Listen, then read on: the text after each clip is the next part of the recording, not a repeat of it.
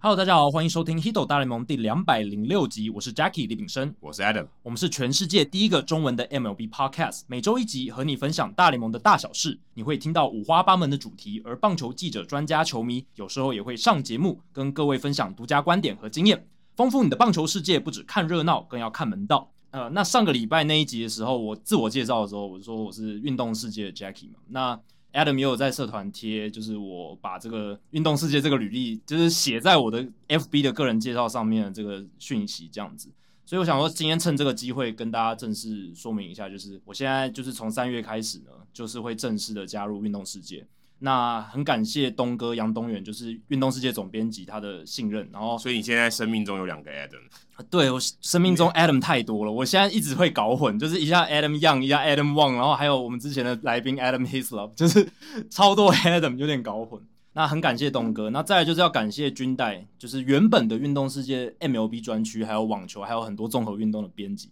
很优秀。然后他也是在这些年帮运动世界这个品牌，就是做了很多事情啦。至少他还有主持 podcast，然后在 MLB 专区这边，他也跟很多作者合作，然后累积出一些成绩不。知道大家有没有听运动世界趴哦，那就是军代的声音。对对对对对，所以运动世界趴现在也算做的还蛮好的，也邀请到很多厉害的来宾这样子，所以很感谢军蛋他过去三年在运动世界为这个网站的付出。那接下来就是会有我接手他的工作，这样我会目前主要就是担任 MLB 专区还有网球专区的编辑啦。那网球那边的话，我可能比较没办法写太多东西，我可能主要就是哎顾文章啊，然后编修一些文章这样。但大联盟这边主力可能会放在这里，然后我会我自己会写文章，然后也会跟我们的作者一起配合，然后把更多更好的内容策展出来，然后带给大家这样子。所以我现在的角色算是转换了，以前我就是作者嘛，我就是一个人埋头自己写，然后跟很多编辑合作这样子。那现在的话，我变成一个作者兼编辑，可你在 UDN 还有在写没有 UDN 就结束了，哦，就结束了。对哦因为所以之前看到就就最后一篇对，那了。是最后一篇了，因为敬业对，条我款想说，关系为什么那时候当时你还可以写？所以其实是已经是对写完了。就写到二月底这样子 OK 就是画一个结束，一个那个据点这样哦，子。对，可是你二月底之前就上班了。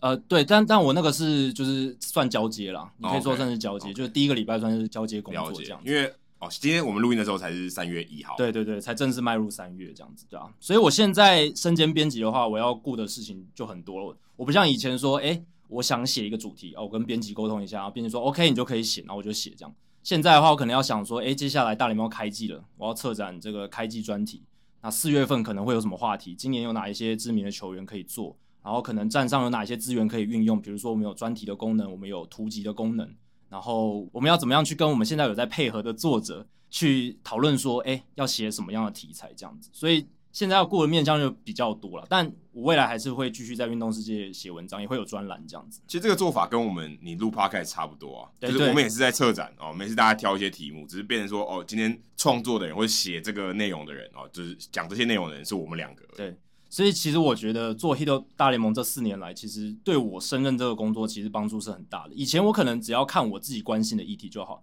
但主持 Hito 大联盟，我们准备的时候，我们都要想说，诶，哪一些议题是我们听众可能会感兴趣的，而且我们会看比较更多面向的东西。然后我觉得还有一试个图重搜点、罗欸、是听众应该要知道，但他可能还不知道。嗯哎对对对因为他感兴趣，可能他已经知道了、嗯哦，对不对？他可能在呃一般的主流的体育媒体、或大众媒体，他都已经看到这个新闻。对，可我们想给他的是，哎，你或许没有注意到，或是这个事情长这样，但是有些面向呢，你可能不知道，或是你没有去关心。对我们早期的节目介绍，常常就是说主流媒体比较少报道的内容对，这个是我们也想要呈现给大家，所以我也会试着把这些东西呢，这些题材或者是我看到的这些准备的方式呢，带给我们的作者，然后希望可以把更多的内容带到这个运动世界这个网站。那当然，我们站上有很多优质的写手，这是我相信如果有在听我们节目的人，应该都会知道了，毕竟。有在华 FB 或是呃有在关注大联盟相关讯息，多少都会看到运动世界的观点跟一些写手的作品这样。那我觉得我的工作目前呢有一个很大部分就是要做品质的把关，因为其实呃运动世界不只是想要做一些消息类或资讯类的，它更希望的是一些深入的分析、整理的报道等等，所以。对于这个品牌来讲，我觉得品质把关很重要，希望可以做得越来越好啦。就是不管是文字的呈现流畅度、错别字减少什么的，这些我希望可以做得更好。然后再来就是跟我们一些比较新的写手，诶、去配合。那我不敢说自己在棒球写作上多有经验啦，但是至少我写了一段时间了，所以我累积一些经验值。那我会把我所知道，我这些年写作下来。遇到的困难，或者是经历过的挫折、修正过的错误，把这些经验多分享给我们写手，然后也会多帮他们顾一下有没有错误，然后或者是什么呃值得提点的地方，跟他们说明一下，这样子。 Jacky 应该写了七八年哦，从二零一三年开始，对，到八年七年多，哎对对对对七年多，你写差的不多量应该这七年加起来，应该相当于运动世界大联盟专区一整年的量。应该有，应该有超过千篇以上了。对啊，对，超过大联1000盟篇。一年在运动世界，我想应该没有一千篇，如果你一周算个十篇好了，那才五百多五篇，百多篇嘛，其那实那肯定没有，那肯定没对，有，应该没有，应该没有，对啊，这个数字可以再去看，但其实一千一一年一千篇是一个很大量的数字，以一个网站内容网站等来讲于一，天要三篇左右而。且我们不是那种纯新闻，像 ET Today 或者是自由体育那样子纯新闻的，我们的文章通常是比较长一点哦，所以通常没办法像他们产出的速度这么快，但相对来讲，我们的品质跟深度广度就会比较高一点。那我们希望可以透过这样子的努力，一起壮大台湾 MLB 社群还有讨论啊。那其实我们也运动世界的愿景，其实是希望有一天可以变成像台湾的 Athletic 的那种感觉迈进。当然可，是听起来有点怪怪的哦、我不是要泼 Jacky 冷水对，因为其实运动世界应该是比 The Athletic 要更早，对不对？就是更早其实他更早就成二立零一四年就成立了。当时应该是想要效法 Bleacher Report，对对对对对对啊，或者是像 SB Nation 那样，嗯，就是很 SB Nation 更老牌了，对对对，他那是更早，可能从两千年初期就已经对有了。那当然一开始是想说，诶，走以前那种部落格形式嘛，就是邀集很多部落格写手一起来做，然后一起壮大这个社群。那现在呃，其实我们的走向是希望可以越来越专业，然后越来越把这个品质提升起来。那 The Athletics 目前的形式当然跟我们完全不同，因为他们是 hire 很多的记者，很多的写手，然后有很多的资金这样。而且我觉得他们最大的不一样是，其实我也蛮好奇 Jacky 之后会怎么做。嗯，你会不会有派第一线的人去采访，对不对？他虽然是写手，他也许挂的不像我们那种即时新闻的记者，对，嗯体育媒体的记者啊、呃可能比较不像这种，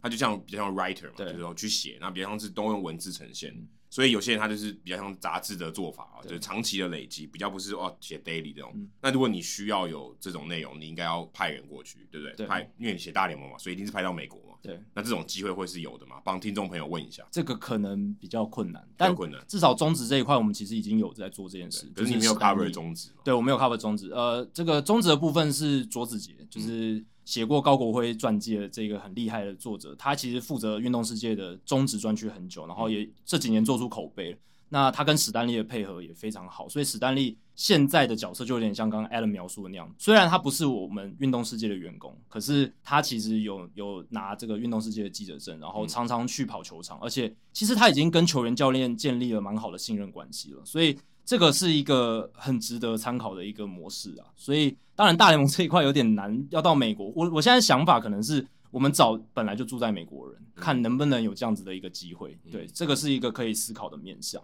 那我觉得很感欣慰的是，有两个目前在我们站上写 MLB 的作者，是他他们有私讯我，是说因为听了《Hito 大联盟》才决定加入运动世界，成为自己下来写成为作者这可样。这两个有什么关系？就之前我哦们也没有跟运动世界有直接的关系也。没有什么太多的合作。如果，说因为 Jackie 的关系加入 Fox 体育台，哦但现在不行了，但那听起来比较合理。，哦对，但我觉得我们是提供一个大家很多看球更多的面向哦，加深他的广度。他可能会想说，以前我看球就是看胜负，我看输赢，哦、谁拿冠军这样子。但是他听了我们节目说，哎、才发现说有很多球员故事，有很多不为人知的数据之类的。那他会觉得这些东西很有趣，然后他也许自己会开始看一些外电报道，他觉得可自己可以分享给大家。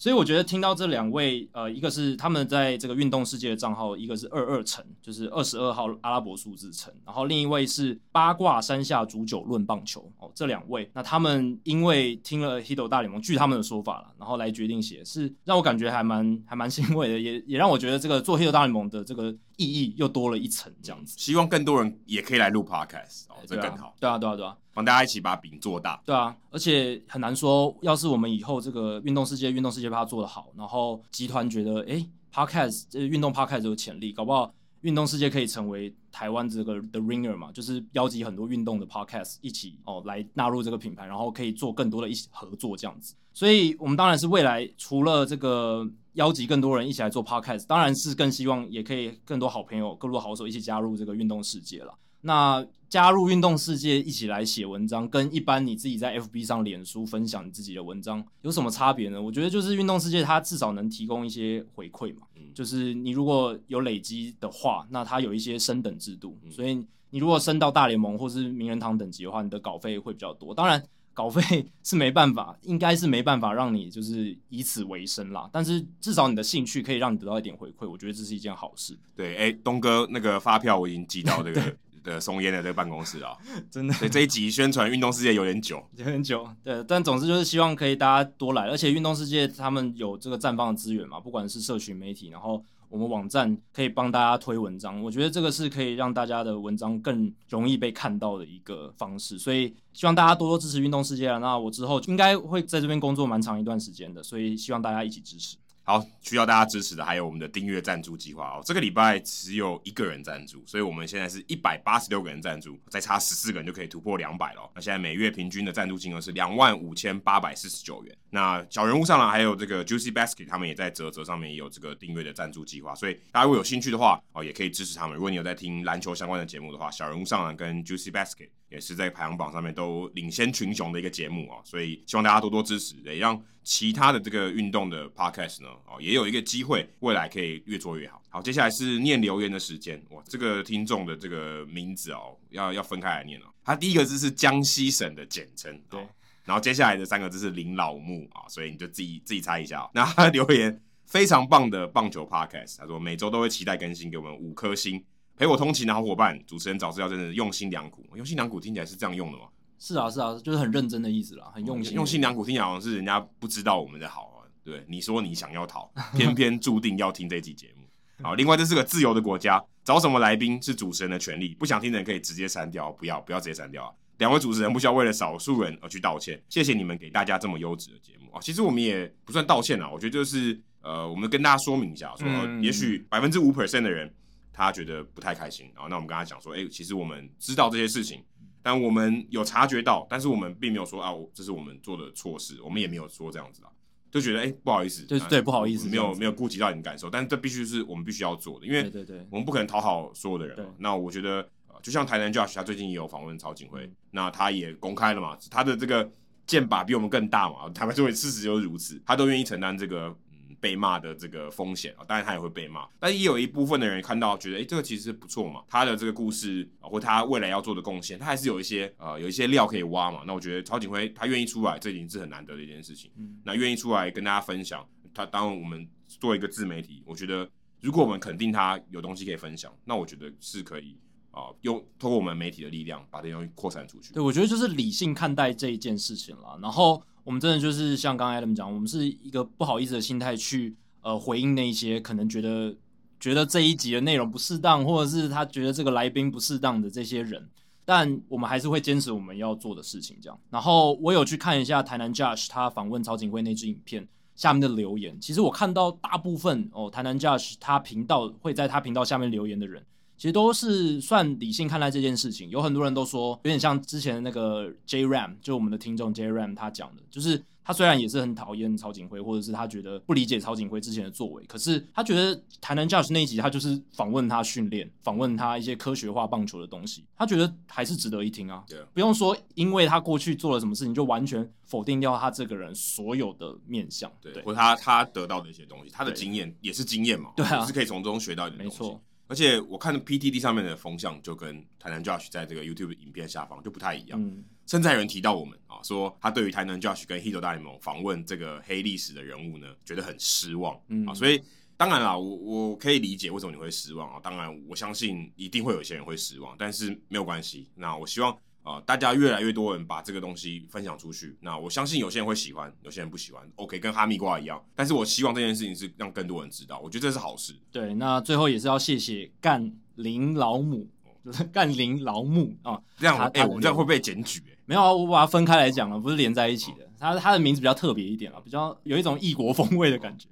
啊、呃日感谢本的人啊，日本人，对，感谢他的留言，这样子，那我们也会继续努力加油。好，接下来是冷知识的时间。那因为这一节主节目里面呢，我们会提到蛮多印第安人的事情的，所以呢，我就想说，诶，来一个跟印第安人有关的冷知识好了。那这个其实冷知识乍看之下很简单，但是你如果绞尽脑汁去想，其实很难想得到。我的问题是，谁是印第安人队史第一个，也是唯一一个生涯在就是印第安人这支球队里面累积千安百轰百盗的球员？千安百轰百盗是中职常常讲的嘛，就是像陈庸基去年就有达成这个里程碑，还有像张志豪，我记得中职到现在历史三十多年，只有不到十位达成这样的成就。百刀太难了，百道真的很难，你千安百轰这个累积型数据，你如果打得够久，基本上还有机会，还有机会。但是你如果是不是速度很好的，或者是运动能力没那么好的球员，这个百道的门槛应该就很高百轰跟百道只能二选一，对，通常是这样比嘛。较难啊。对你，你如果能够摆到人，通常摆轰就很难，然后摆轰人摆到就很难，这是中职的状况。当然，大联盟相对来讲简单一点，因为他们赛季时间长，而且蛮多球员他们这个生涯蛮长的，所以达成的几率稍微高一点。那印第安人队史上是 第一个也是唯一一个这样子的球员是谁？Adam，你现在脑袋瓜里面能不有，我能想只到有一个人叫 Kenny Lofton， Kenny Lofton？OK，、嗯 OK 因为他待印第安，这应该是讲印第安时期嘛，对不对？对，就是印第安人而已，就没有说他的生涯就是印第安人时期的意思嘛，还是说他不是整个生涯哦，就是只只算在他印第安人嘛？对，不只在印第那我安理人解没错。那 Kenny Lofton，我想应该是但我有一个提示是，呃，他这一个球员呢，他在生涯第六年的时候呢，打进世界大赛，跟着印第安人打进世界大赛，然后呢，他对到了这一支球队，是他小时候最喜欢的大联盟球队，这样，这是一个提示。哦，那我知道了，啊，你知道了？我知道了，哦我你知知道道这个人打击准备姿势很怪， OK OK，这相信这个提示大家应该是吧？对对对，我我知道你知道了， 所以大家如果你现在就想到的话，哎，先不要告诉自己的朋友，或者是先先这不要个爆雷答案是这个对啊，很令人讶异，对不对？对哦。啊我再给大家两个提示，好，他跟这个林家正还有 Dustin Pedroia 念的是同一所大学，哎，对，这个这个也也蛮明显的哦，这个或者蛮跟明显 Barry Bonds 也同一所大学，对对对。跟 Reggie Jackson 也同一所大没学。错，所以大家可以再想一下。那我们 等聊完之后会再公布解答。哦，原来这个这答案蛮让我出乎意很料出的。乎意料，对不对？因为你刚刚讲的 Kenny Lofton 其实蛮 Kenny Lofton 蛮很大，很高大啊家通常都会想到这一个啦。对，因为 Kenny Lofton 有速度，而且他 power 不会太差，，对，那千安对他讲应该应该已经很有很简单，对对。但是他待在印第安人时间够长嘛，对不对蛮？长的啊。能不能达到前安，对不对？这个就不一哦定。 ，OK 对对对，所以大家可以再想一下。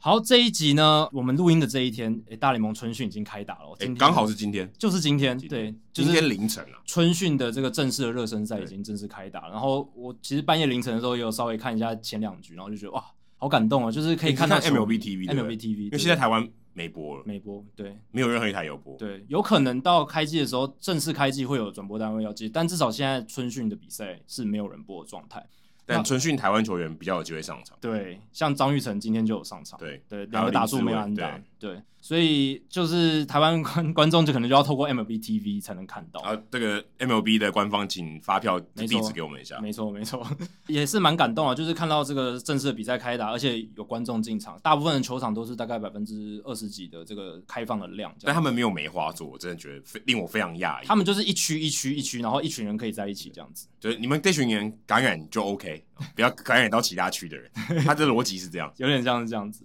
好，那虽然说这个充满新希望的开始嘛，哎、但是。哎有一批球员，他们本来是，我觉得是很很多球员，他原本是想要继续在大联盟打拼，但是现在都回到了自己的国家。那最近亚洲球员特别明显这个现象，那包括我们台湾的江少庆，还有像韩国的邱信守，邱信守当然年纪大了，然后之前的田中，其实他们都是算比较知名的美国职棒的亚洲球员，在算很这个成休赛算季真的算成功的，很有名。对嗯，当然江少庆没有真的上大联盟，可是其实他在所有台湾旅美球员里面也算是小有成就这样子。那他们都在这个休赛季选择回到自己的祖国效力，这样子一个田日本。一中田中可能比较不一样，他可能是有点先蹲后跳，对他未来还有更多的野望，更多的展望，这样子。对吧、但邱信手是我觉得就是年纪大了，真的江少庆的话就我觉得就是可惜，就只有两个字就是可惜。真的可惜，因为 Adam 在这个消息出来的第一时间，在你的脸书上面就写说“可惜”两个字嘛，对吧、因为我接触过他本人，嗯就觉得说你真的会不经意怀疑说，这是到底有没有歧视？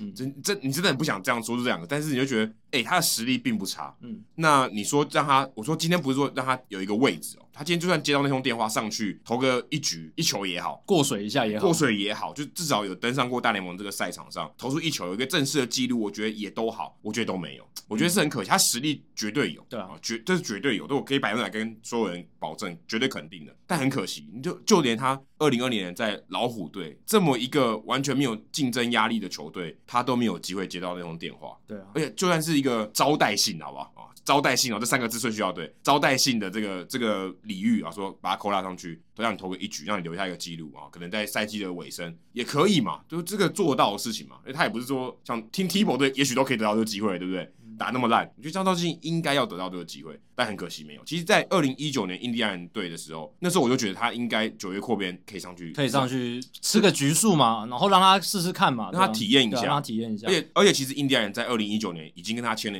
就是当时那一年是一个小联盟的自由权合约，所以代表说他其实看好他，要把他，也许他机会还还有机会上大联盟，对不对？因为不然我我今天八年跑完了，我就让你自由生，对不对？我不会跟你多签一年，可觉得他应该是有这个机会，而且印第安人肯定他的这个表现，他有在持续的进步，就很可惜他也没有，但是他在十二强表现很好，老虎队有看到，所以把他再签走，但是你就觉得好可惜哦，二零二一年他应该是还有一个机会的，但去年真的是不管是天使或地利都对他不好，尤其是天使的部分，就是你会觉得说他在老虎队，诶、这支球队应该是有空间可以给他发挥。然后再加上说他在我记得在春训的时候吧，他不是飙到九十七英里嘛，对啊然后 Ron Gardenhire 还称赞他，那时候美国媒体有报道，台湾媒体也有报道，然后球威球值已经提升到这么好的情况，而且他过去大家可能会诟病说，诶，他在这个三振年代里面，他的滚地球率太高，他应该稍微转型一下。他其实也知道这件事情，他变化球也有练，而且他在二零一九年的 K 九值其实已经上升非常多对啊了。其实我有一个访问，就有访问他，诶，他就改变他的形态，对从有点像是原本是投给你打的投手，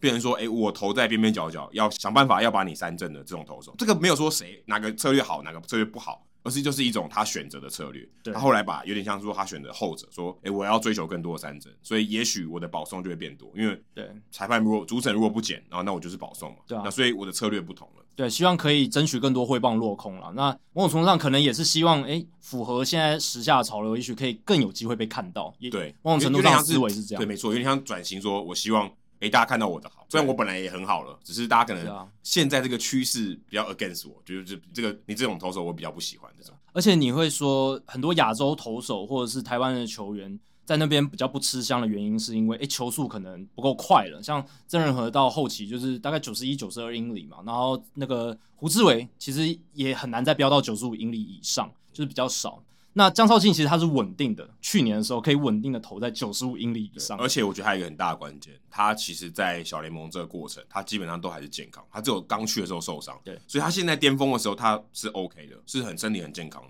照理来说，他应该要得到一个机会对啊如果他今天是巅峰的时候受伤，像大谷这样子，对不对？对，大谷当然另当别论。但是如果大谷是一个台湾人啊，备受期待去那边，他如果受伤，哎大家可能会存疑说，哎、你还能不能继续投，对不对？嗯，他可能当然我不是要站这个国家，而是说他对于这个疑虑会更高一点。对啊当然大谷签的合约跟江少信的签的合约不能比，可是江少信其实在以他身体健康状况来讲是更好的情况下，嗯他在更在巅峰，但他却没有把这个生涯在美国延续的机会，真的很可惜。对啊，然后就去年那个时候春训中期的时候，这个新冠肺炎袭击，所以整个赛季中断，然后到七月才恢复开打。那其实本来我觉得江少庆的定位会是在开季的时候，因为老虎队那时候还不急着把一些大物新秀什么 KC m i c e 什么呃 Scubo 那一些人嗯那么快拉上来，那前面的局数就要有人吃嘛。那他们的先发轮值那时候真的青黄不接，你说老的老，然后中生代其实也没有什么未来的希望，那年轻的投手还没上来，那是不是江少庆就是一个很适合拿来做五号、四号让他试试看的一个人而选？且事实上他还是有潜力，他不是老将。哎对啊，哎他不是说，哎、我今天就是来吃橘树，我知道你的实力就在这里。对哎、你江道信他还是在 on the rise，对你给他经验，他会变好啊。正常情况下应该是这样。而且他已经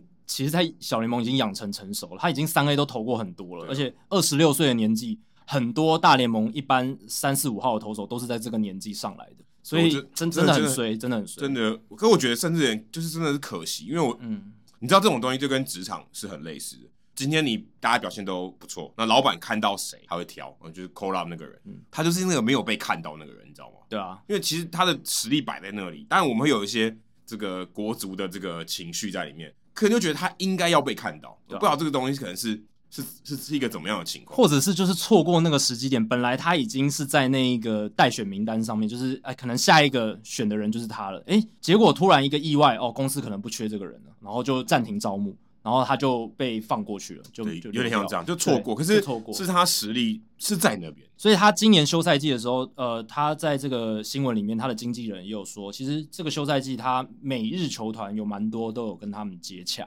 那我自己的推测是，至少美国这一边啦，日本情况我不清楚，但美国这边可能是因为他们开出的都是小联盟合约，甚至不包含大联盟春训邀请。当然，这只是我个人的揣测，因为我是觉得如果有包含大联盟春训邀请，江少卿应该还是会想要在美国试试看，因为这个逻辑是这样子。他如果今天他出去邀请，他没有过，哦假设他没有上到大联盟，呃没有进得进到没进有名进单嗯到二十六人名单的话，他就在小联盟嘛。对，他可以选择逃脱，逃脱以后他又回到现在的这个起点，然后就说他可以要不要选择加入这个中职选秀，所以对他讲其实没有损失。嗯那可很显然是没有，所以如果你用这样的逻辑推测的话，代表说可能大部分的球队给他的这个合约是没有，但有可能他倦鸟归巢，也许像陈冠宇一样，他觉得哎、就差不多了，我想要回台湾了，这也有可能。心理上的因素也不能排除，但是如果你真的以理性上来讲的话，那我觉得的确是没错。对啊，就是没有给他一个有大联盟春训邀请的合约。而且小联盟缩编的情况下，各队能给小联盟球员位置的空间也减少，这个也是对江少庆蛮不利的一个时机点发生的一个改革了。但其实说真的啦，三 A 还是要有人吃局数啊，当然，当然还，是要比赛要打。嗯对所以他如果真的愿意待在那边，他还是可以待在那边。对他要不要的问题，这个我觉得这个其实又回到，又像我们谈论到曹金辉跟王建民的情况，他们就想要继续投，嗯他愿意盯在那里。对对我没有这个大联盟的这待遇，OK，我就是求一个机会，有点像盯上去啊、那江少庆可能就选择我没有要这样做。对我觉得有一点比较不一样的是像，呃曹景辉他是签约金很高嘛，然后而且他有上过大联盟，领过大联盟的薪水。那王建民也是在大联盟待了三四年，嗯对不对？然后累积了蛮多薪水的。那江少庆是从来没有上过大联盟，然后他的签约金相比于他的这个大学长们也比较少一点哦，是啊的，是这样讲也没错。所以经济保障少，所以他在二十七岁这个年纪，他就要做出这个艰难的决定，因为他回来台湾，其实经济上他能获得到的是比较多，而且你看富邦他们有给出很大的诚意，基本上他就是一个洋将的薪水了，对他至少。他们已经承诺说，就是会给他超过王维忠的整个合约的这个总金额的合约了，而且又会保证说这个状元签应该就是就是他了。所以在这样的情况下，你身为一个二十七岁，你的巅峰期已经到了，这三年可能就是你职业生涯最巅峰的时期。你要怎么样去极大化你的收入，你的呃，不管是你的生活条件、待遇等等，这个就是这个球员江少庆在这个节骨眼他要面临的抉择。那他后来选择了回到台湾，这就是现实与梦想。真的，真的，你又愿不愿意再花一年的时间忍受低薪，或者是忍受很难挑战、很窄的门？其实我觉得他已经真的要严格地讲起来，他已经忍受两年了，对一九年跟二零年，其实他应该都可以得到这个机会对。他已经大家事实摆在眼前，这两年他都没有得到机会，所以他已经他也不想再多忍第三年。对，所以就像 Adam 讲，我真的也替绍兴觉得非常可惜啦，就是这真的是一个，就是离梦想就是咫尺之远，但是就差这么临门一脚，那就就没有进去。当然，我们也是很开心能看到他回来中华职棒，来为我们台湾的棒球献祭。他的到来应该能大幅的提升，哎、我们本土投手的这个品质竞争水准。假设结果都是这样，好，假设大家都是要回来嗯这个献祭，好，然后影响整个台湾棒坛的这个发展。但我还是希望他上到大联盟以后再回来，对不对对对对，我如果如果可以选的话，我当然希望说，哦，你还是也不能讲过水啊，就是你至少见识过了嗯看对，见识过，而且我觉得对他个人来讲，他留下一个记录嘛，在在这个大联盟这个接近两万人的名字里面写下他的名字嘛，这个差别很大啊。对啊，你说像曾仁和跟胡志伟至少都有做过这些事，还有黄伟杰，黄伟杰这，三个人很有可能也会投入中职选秀。，对，但这三个人的最大的优势在于说，他们已经真的见识过了。你如果说五十年后，他们已经已经到人生后半场的时候，诶，再回想，他们就比较不会有太多遗憾。嗯，对那江超庆可能，如果他会未来没有再回到大联盟的话，这可能就是一个比较大的遗憾不。晓得他们签这个条款会不会有含旅外条款？对，说哦，如果你在中华职棒投的不错，他投应该最多是半季，最少是半季嘛。对，那我如果投的不错，诶，大联盟的这个球探会看，还一定会看到嘛，对对啊不对？他们一定台湾这些 Adam，哎、a d a m 在听我们节目啊，运动家可以考虑一下，对，还是有机会回去的、啊。诶，王维忠的合约是不是可以之后一一两年之后可以？他好像签三年保障合约，三年保障嘛，所以三年之后搞不好还有机会，他看他投的状况。他三年可能也三十一岁了，对啊，对啊，但是但不确定。技术上是有可能的嘛，对技术上是有可能，所以就在看喽。江少庆不知道未来的走向会怎么样，但是至少他回来呢，虽然还没有上过大联盟，但是至少他回来还是有很多宝贵经验，还有他这个高的技术水准可以带来这个中华职棒这样。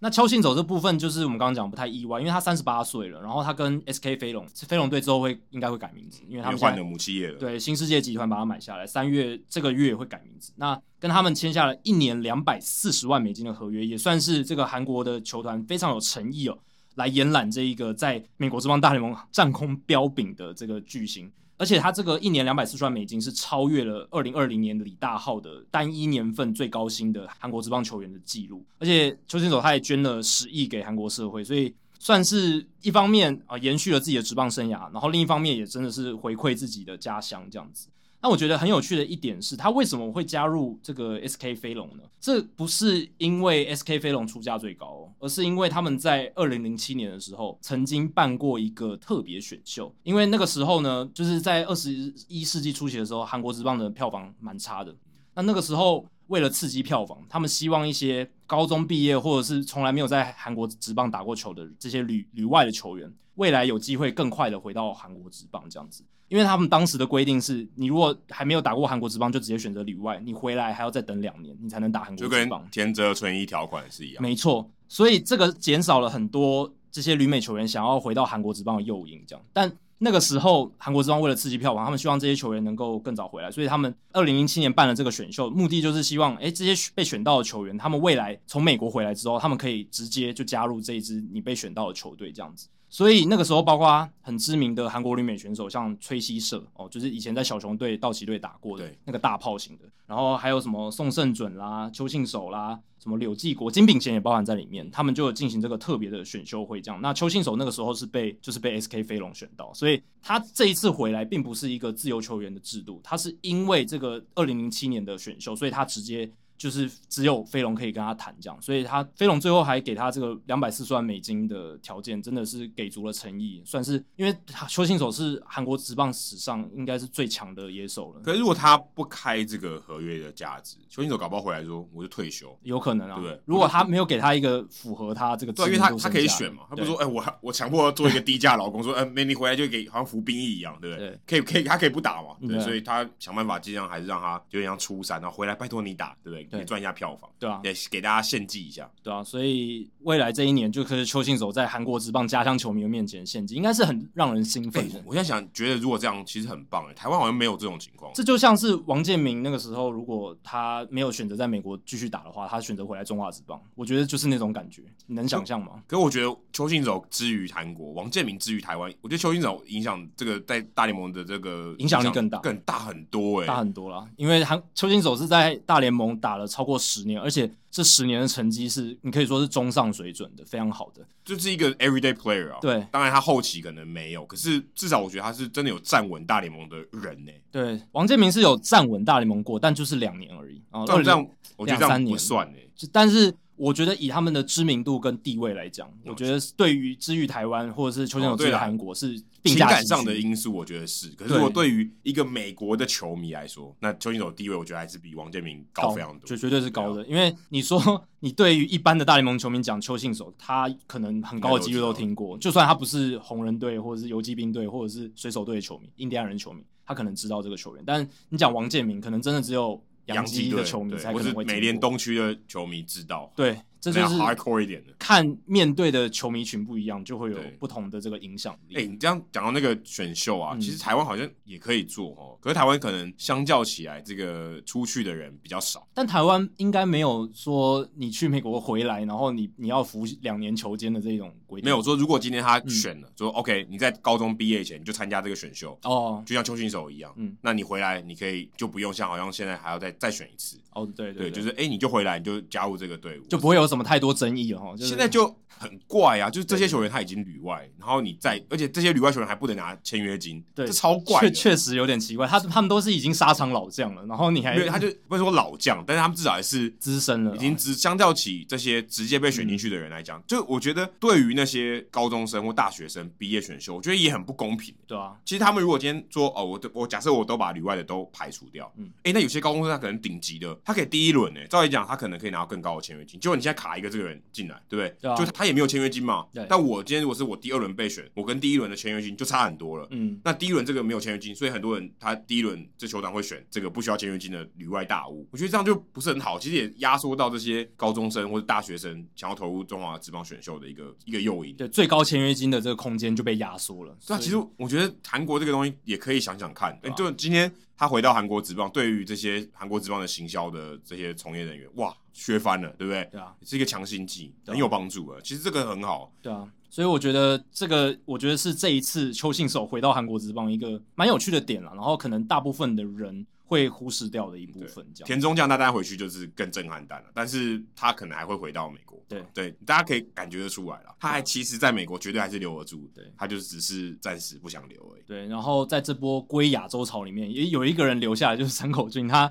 就是继续留在美国。他很像是那种瀑布，他已经要被冲下去了，他挖住最后一根那个石头，对说对我没有拒绝，对我拒绝回去。真的，他选择跟旧金山巨人队，不是独卖巨人，旧金山巨人队签下小联盟合约，然后附带这个大联盟春训邀请。当然，他一定也是有妥协啦。他回到日本的话，待遇我相信一定是更好的。呃，如果你要跟小联盟合约、大联盟春训相比，那当然好很多。对，所以他也是应该是为了这个美国的梦，他希望他在大联盟能不只是留下一个二零二零年疫情赛季的成绩，他希望可以在一个相对正常的一个赛季里面看他的实力。你让我试试看。嘛，对不对？对啊，我不要说，哎、我好不容易终于圆了大联盟梦，结果竟然是一个奇怪的二零二零年赛季，然后可能他那时候状况调整的不是特别好，所以呃，他去年防御率很糟糕嘛。其实我看他的球路还不错，他的变速球很厉害，但可能就是这个，呃、他我记得他有一两场被打爆，不然他其实其实蛮多初赛其实表嗯他现有还不心错态啦，就是他原本在独卖巨人都是先发投手，哎对那你来这边可能中继，然后是你随时中继后，他是中摇继摆人， 哎中继跟先发你两边都要顾，他也一开始也不太适应嘛。以前像访问过陈伟霆，他就是这角色转换上本来就不是一件很简单的事情。对就是今天不是说，哎、你原本是呃一到五上班，现在叫你排班，啊、不是这样子好不好？对啊不，那这不是说只是上班时间变化而已。对，有很多你今天是变成说你原本上日班变夜班，或是你的工作形态也改变了，你准备的方式也不同了，那又到一个异地哦，对于很多选手来讲都是一个挑战。你说他战力下修是非常合理合情的，对啊，而且这个真的是各个投手接受的程度都不一样。对啊有些投手可能像 Ross Stripling，诶、他适应力还蛮好，这种摇摆人角色。可是有很多投手，就像陈伟霆或者是其他的，他可能就觉得说，我就是想要一个固定的角色，我要么就是先发，要么就是后援。有些人他甚至不想要后援，他就是只想要先发因为。其实就像刚才之前访问曹景辉讲的一样，啊对对不对？先发相对起来准备工作上比较比较轻松，单纯一比较点单纯，对，不会那么复杂，然后也可预期性也比较高一然点。后你受到受伤的风险也比较低一点，因为你你随时都在准备，然后你状况不好你要上去丢，对啊，你你比较难调整。所以这几年这种后援投手变免洗的状况， 某种程度上也是因为这个工作的性质真的是不确定性太高，而且这个受伤的风险然后相对较大。你但看山口俊这么老还愿意盯在那里，但也没有很老啦，不能算非常老，但是至少是已经是资深球员。已经蛮资深了，超过三十岁，就是对啊，就是以他的这个年纪，然后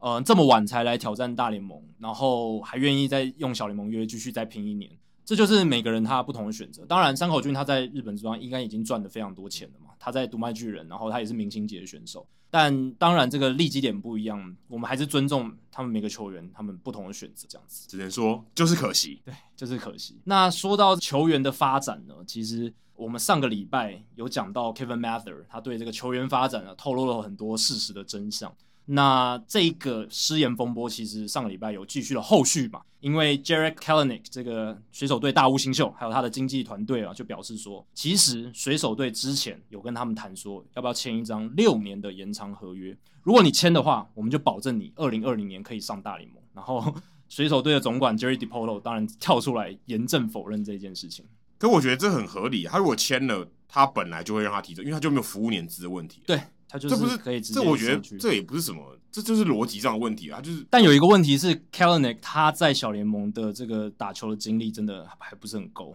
因为对啊他在二零二零年之前，他最高就只是那二 A，而且他在二 A 只出赛了二十一场。就是刚上二 A 啦，刚上就是 2A 就是有点像是呃小联盟球季打到后半段才上二 A，没，错，没错。所以你如果就真正的这种竞争角度来讲，其实水手队如果他不让 Kalanick 在去年上，其实也站得住脚，因为他就说他在二零一九年也只在二 A 出赛二十一场，我们觉得他还有一些要需要磨练的地方。而且你说 Chris Bryan 那个那么明显的案例，仲裁的人都已经判说就是小熊队站得住脚了，那更何况是这样子的案例。所而以且大家记得 Chris Bryant 那一年，他虽然被 delay 了嘛，嗯，他年年拿到最佳新人王，好不好？ 对啊，所以你跟我对，代表说他一定可以的、啊，一定可以的，对一定准备好就了。是对对，已经准备好了。对那科 e 内不见得嘛。对那啊其实你现在说他到底有没有是不是一个大联盟 ready 的球员，你也没有人知道。对啊，那我觉得很有趣的是，水手他们是对 Kalanick 提出了这个想要跟他签六年延长约。那 Kalanick 他是完全没有大联盟经验的选手，然后签延长约这件事，其实这五六年这件事还蛮流行的。大家还记得最早的时候是 John Singleton，他在二零这一是四失年败的，对，这是最失败的案例。他在二零一四年跟太空人，就是在他上大联盟之前就签了这个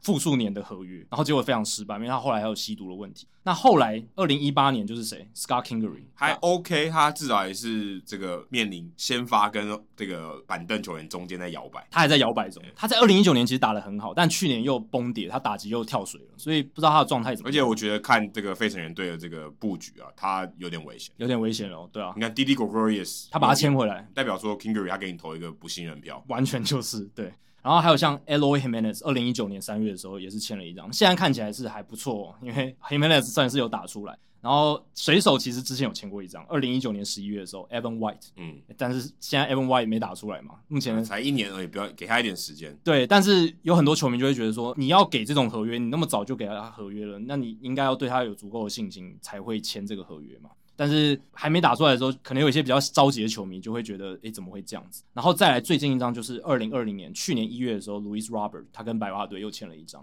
所以都是白袜跟这个水手签了蛮多张的。那 Kalanick 他这张合约六年合约当然没有成真嘛，所以才会有今天这个争议说，就是 Kalanick 回顾那件事情。而且 Kalanick 他们经纪团队是斩钉截铁的说，就是水手队当时很肯定，只要签了这张合约，你就能上大联盟。那你你说废话嘛？这本来就这样、啊，你跟你签六年合约，我代表你已经 ready 了，我才跟你签，帮我帮我浪费那时间在那边干嘛？可是结结果水手他们没有跟他签嘛，最后没有签。然后但也不知道是哪一边不要啊。对，你应不应该是 Kalanick 那边不对要啊，那那没错，代表说如果你签了，我现在等于我花钱买断你了这对六年嘛，对不对？对啊，那我就要赶快用啊，不然我不然你放你小放在小联盟干嘛？对。对不对？但 Kalanick 那边就觉得很委屈，他们觉得说我们还是有权选择说不跟你签嘛，但是我不签这张合约就变你们就不让我上大联盟，有点像在惩罚我的感觉，好像就是因为我不接受你们这一张延长约的邀约，我就被惩罚不能上大联盟。我觉得这好怪哦。如果是我觉得，如果我是球队，我觉得这个经纪团队站不住脚、欸。可是你如果反过来想，如果水手队认为他二零二零年可以上大联盟，那为什么签了约就可以让他上，然后不签约就看他不上？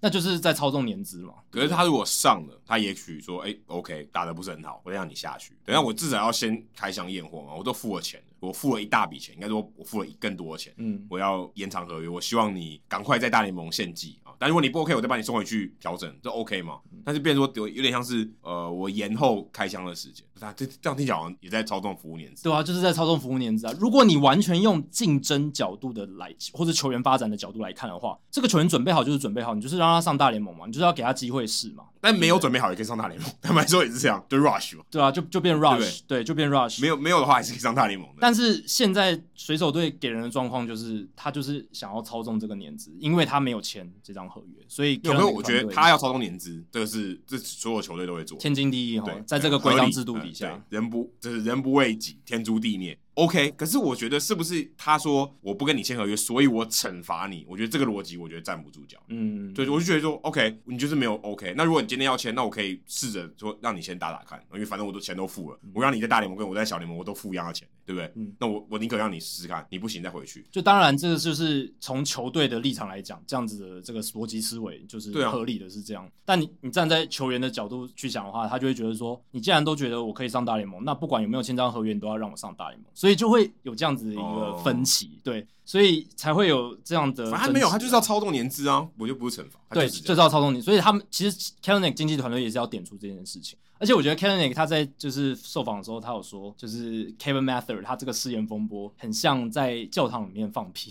就是为什么很就是很丢脸的意思吧？就是你在为什么他他是用这样放子出放出声吧，对放出声的，你放屁 OK，就无声屁也 OK。他说 “far in the church”，他就用这样子讲，就是我觉得这个这个譬喻还蛮生动的啦，就是所有人都会看你嘛，就会回头看你，哎、你怎么可以在这种场合做这种事情，对不对？那我们不是在电梯里面放屁？就是教堂里面比较有那种庄严肃穆的感觉吧之类的。哦就大家可能在教堂里面都要政治正确嘛，你不能做一些呃丢脸的事情或者是不雅的事情，对不对？然后放屁的话，就是感觉就是像 Kevin Mather 没有，我觉得应该要修正，应该是放出声音，因为我相信一定大家都会放屁。对啦，他他没有说有生命又无生命，因为对啊，你就说 OK，大家闻到味道，但是谁没有人承认？对对对但对，如果你放了，然后你旁边人就会直接看到了。对啊，那就不对对啊。但因为 Kevin Mather 他就是真的讲出来，所以大家都知道是谁。那我觉得这件事闹成这样子，我觉得其实算是两败俱伤，或者是说水手队那边其实也没有得到什么好处，因为其实他们这种 k a l n i 跟 Depoto 他们在媒体上隔空交火，我觉得对于两造之间未来的关系不是特别好。就看谁走。对如果 Kevin Nick 打得好，Deport 就走，是一定这样的。对，就闹得不愉快啦。你以后你说哦 k a l n i 以后打得很好，他可能就会想说，我想要赶快离开这支球队，对就不对？心结嘛，其实心结就在那一边，定有的啊就有个疙瘩了嘛。这没有疙瘩也太扯了吧？这个一定啊有疙瘩的，除非他今天说我给你超多钱，让你这个疙瘩心结化掉。没有钱不能解决的对事对情，对对对对有有的话就是更多的钱。除非对，就是可能像他打了两年之后，哎，打了也不错，然后水手队用一个十年的这种超大延长约把他绑下来而。且水手队，麻烦你想一想好不好？你是用谁去换的？你是用 Robinson Cano 哎、你怎么样你都已经赚到了好吗？啊都赚超多的，对不对？你怎么样都已经赚到 Edwin Diaz，对不对？你怎么样都会赚的、欸你干嘛跟他？其实老实讲，我觉得水手队不用跟 k e l l n y 斤斤计较这些事情，然后闹得双方不愉快，而且场面搞得有点难看了。因为我看 Depolo 他在报道上其实也讲的蛮露骨了，就是已经就是不信任感已经出现，有一个裂痕在那边，对吧、你都已经讲出来，那更可怕。没有讲的时候可能都还好，对对对，你讲出来就代表裂痕其实已经很深。对啊，所以不知道哎、我觉得不管是水手或者是可能水手，我觉得对水手的伤害可能更深一点，因为 k a l n i c 对于水手接下来几年非常重要，他们这几年能不能重返季后赛 k a l n i c 是一个关键的角色。救世主，因为他们，你看他们现在外野真的，如果你把你别你不要算 Julio Rodriguez 的话，其实他们现现成的外野手其实有 Kyle Lewis，不要忘了哦有 Kyle Lewis，可是，Kyle 像 Lewis 够好了吧？像 Mitch Mitch Haniger 啊对啊，Mitch Haniger 他受伤很多嘛，所以你不确定他能他如果打得好，很强哎、是很强，可是不确定性又高。那还有什么 Brandon Bishop 或者是其他一些人就不太行，他们需要外野好的外野手这样子。所以，而且打击他们的打击也这几年也不是特别的理想，所以 k e l n i c 对他们来说未来有可能是一个看板人物的人选，但现在搞成这个尴尬的情况就不是太理想。国联有洛基，美联有水手，哎对对，两队的气氛都不是太好。真的。那说到这个失言尴尬哦，上个礼拜又发生了一个算是公关，我觉得不到危机，但是就是一个 mishap，就是一个小错误。而且我们上一集的开场还有聊到这个，呃，对，就讲到 Albert Pujols 对要退休，没错。那 Albert Pujols 上礼拜发生什么事呢？就是他的老婆 Daydream，就是他在 IG 上面发了一篇文说，他二零二一年球季结束之后，Pujols 她老公就要退休了。他应该说这是 first day of the last season，对对对对，那那就很明显了嘛。Last season 的定义就就是是说这最是后一季年的第一天，对吧、大四下学期的第一天啊。对我你可以这这样大学要毕业了，对这样对对对，那当然，呃，Albert Pujols 今年是他这张天使十年合约的最后一年，所以如果这个 IG 发文没有被收回的话，其实大家也会觉得蛮合理的，也也不是很意外。哦所以有收回哦。有收回啊，他把它收回，改掉，就是哦有有把那个措辞改掉这样哦，子。我不知道，我以为留在那里。没有没有，他有改掉这样子。哦那然后后来 p u h o s 也有跳出来澄清说啊、这个就是我我其实老婆喝醉了，我没有我没有那个意思啊，就是我今年球球季结束之后，未来要干嘛我还没决定。那我今年目前到到目前为止，就是专心把接下来这个赛季要打好，只只在想这件事情，就是一个公关的说辞。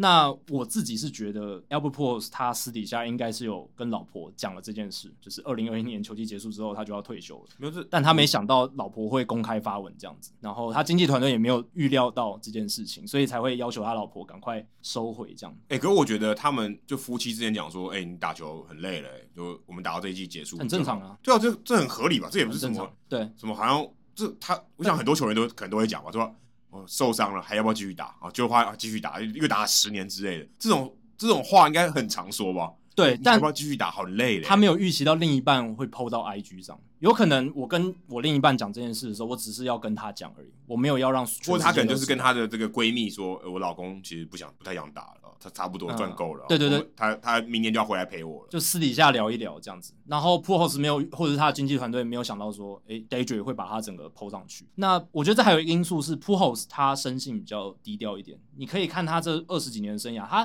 比较不像很多球员接受大量的访问，他接受访问的次数相对来讲很少，而且他那种专访机会更是难得。所以生性比较低调的情况下，我是猜说他是因为他不想要像什么 David Ortiz 那些人，就是呃，当然不是说这样不好，是说他不喜欢那种巡礼这样子，就是每到一个球场，然后就有人帮他办这个退休仪式，他就像 Mark Burley 投完，哎、就可以，我就摆。对，他就拜拜，然后他不想要那些 buzz，就是很多人来恭恭喜，呃，就是庆贺他，呃也不是庆贺，就是呃，算是虽然算庆跟贺他啊，告告别 OK，你有一对个很很 wonderful career，对，OK 啦，我觉庆得贺他的 OK 退休这样子对啊之类的。他可能不想要，他可能就是想低调，然后可能跟几个自己的好朋友，或者是私底下跟家人庆祝而已。所以我觉得他之所以不想要在这个时候把话说死，就是直接宣布，我觉得原因应该是这样。而且怕万一他这一季没有打完，也有点尴尬。哎、有点小尴尬。对对啊，万一他如果他因为什么事情，他决定明年又想要再再跟另一支球队签约之类的，我对啊，我说我说他有可能就，可他是不能太行哦，因为他他那张合约后面还有一个十年的，就是要为这个这个牵使队服务的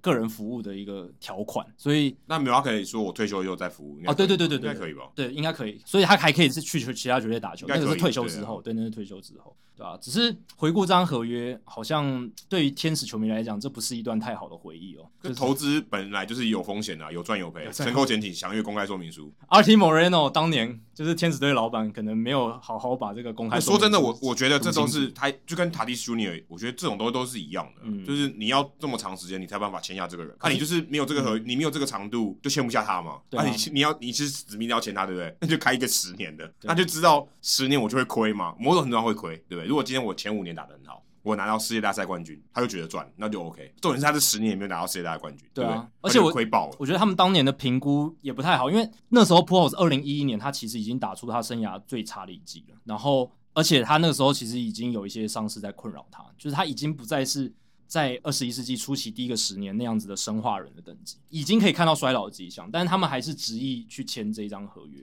我觉得 OK 耶、嗯我觉得当时这个要签 p u o s 我觉得是正确的事情，只是说这个长度你准吃亏，就这样。你签他 OK，这一定是一个很好的球员，只是说你要花多少钱，然后代价多少去签他。但你必须说，这张合约真的是拖垮了这天使十年。对真的是他们这十年之所以没办法让这个他先如发果打得轮好子就不起算来拖垮啊、对不对？他就是打不好才就是打不好，对啊，对就是打不好。但是不止打不好以外，他这个高薪资真的是把他们绑死了，所以他们要补强，呃，要做其他事情都绑手绑脚。还是补了大股强品，不要这样。那是他们算很幸运哦。如果没有大股，他们现在情况更惨，对不对？就是缺乏一个卖票机，对不对？然后 Mike 缺 Trout 表缺示乏话话题制造机。当然，Mike Trout 是原本就有的、啊，我是说比现在状况惨更差一点对更差一点，对吧、所以你看，他们有了 p u o l s 的合约，当然他们后来还继续拿石头拿砸自己的脚嘛，像 CJ Wilson，CJ Wilson 前两年投还不错，但是最后也是受伤现。在跑去开赛车了，对啊，然后还有 Josh Hamilton 的合约也不是很好，所以在这样的情况下，这十年他们的先发投手其实是非常糟糕的嗯，他们一直缺乏一个稳定的王牌投手，这也是他们一直打不进季后赛的原因，在 Mike Trout 的巅峰期里面一直打不进季后赛的就原因。把这个过错都怪在 p u o s 身上，我觉得他太可怜了。哦我觉得不要怪在 p o h o s 本人身上，是怪在这张合约上面。那啊就没办法，这合约他的啊。但 a r t i m o r e n o 为什么一定要签？你可以选择不签嘛，对不对？啊，没有，他就是他认为 p u o s 跟 m y t r o 有机会一起打好，啊，结果都没有打好，人动来还是没有打好，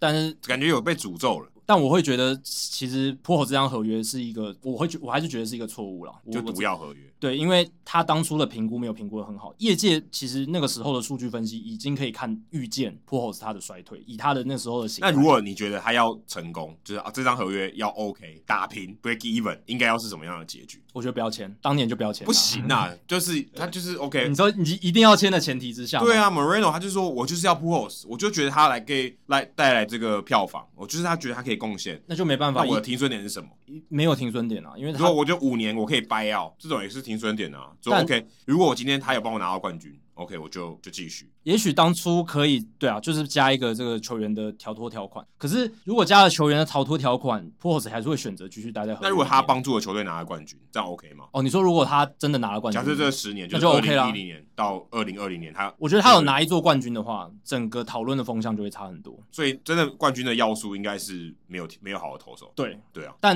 没有没有好投手，很大一部分原因是因为 p o s 的合约，就没办法签更多好的投手。，对，没办法签很多好投，因为他的薪资就压在那里，就是两千多万。可是你可以从年复一年农场里面找一些东西上来，但他也没有。天使队感觉也农场上面也不够好，对，而且他在野手端拖累了蛮多，他不只是拖累了这个战绩，就是尤其是后面几年，后面几年，然后他还占用了一个名额嘛，一垒 DH 的这个位置他也占用，哎、他人家有百分打点，不要这样看，他还是有打点制造的功力。是有打点制造的功力，但是呢，就是你如果认真去看他对球队的贡献度，其实还是还是拖累啊，真的是拖累。就是他的跑垒的速度，他制造的出局数，他在防守上比较没有贡献，其实还是拖累了这支球队。哎、他其实蛮有贡献的。我想要提的是，像刚刚我们讲到他的老婆，他老婆其实算是一个大善人，他是一个非常嗯虔诚的宗教者信仰者。那他的小孩哦，大家如果有去看过他的故事的话，他跟 p o s 结婚的时候，他就已经有一个两岁的小孩了。那那个小孩是一个唐氏症的患者啊，所以。啊，现在还当然还在 Isabella，那他们就有很多这个时间去陪这些唐氏症的这些基金会啊，这些嗯慈善机构，那、他们也有很多去跟这个抵制人口贩运的组织，然后去跟很多合作，所以他们其实是呃算蛮 outspoken，在他以他的老婆的角度来讲，他其实花很多时间很公开的去做这些善事。你会觉得说，今天他这个失言的风波跟他做的事情，你会觉得你会很难评价这个人，你会觉得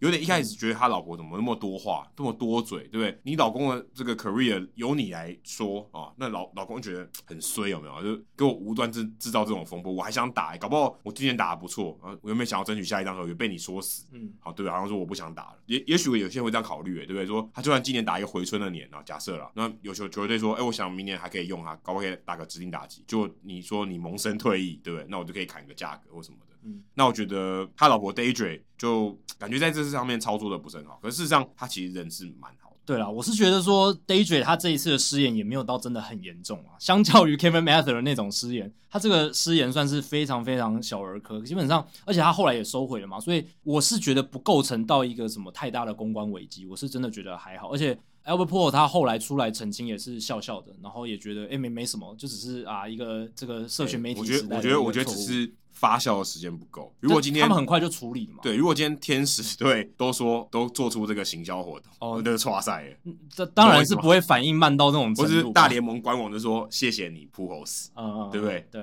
哎、那就真的覆水难收，哎、这也不是不可能哎、但也是还是可以收回来嘛，你就是再发声明稿再出来澄清，也还是可以啦。哦就是我是觉得不至于到很悲惨或者是哦很覆水难收的地步啦。那当然，Daydre 他跟 p u h o s 这个关系是非常紧密，而且 p u h o s 也非常配合他这个小孩的一切的活动。你其实可以看到 p u h o s 他很低调，没错，他很少接受访问，但是只要他参与一些公开场合，你常常看到的就是跟他女儿或者是呃在这些唐氏症相关的一些活动上面。算算蛮爱家的，是真的而且对这是算真的就哎、我们其实我有碰过他本人呢、哎跟他讲过说可不可以可不可以跟我们拍张照，对 所以也他人算蛮亲民的，所以他在我们旁边的桌子是可以爆料一下，他在因为我们在等他嘛，嗯，等他吃到一个段落，他一直狂拍桌狂拍桌子，感觉蛮暴怒的，跟为为什么要暴怒？听不懂我听不懂西班牙文。哦，他他在生气某对件他跟他的事情朋友还有呃那个 Incarnation Edwin Incarnation 在在聊天啊啊，然后可能聊到一些 maybe 天使队的事情，啊啊啊然后拍桌子之类的。嗯，了解，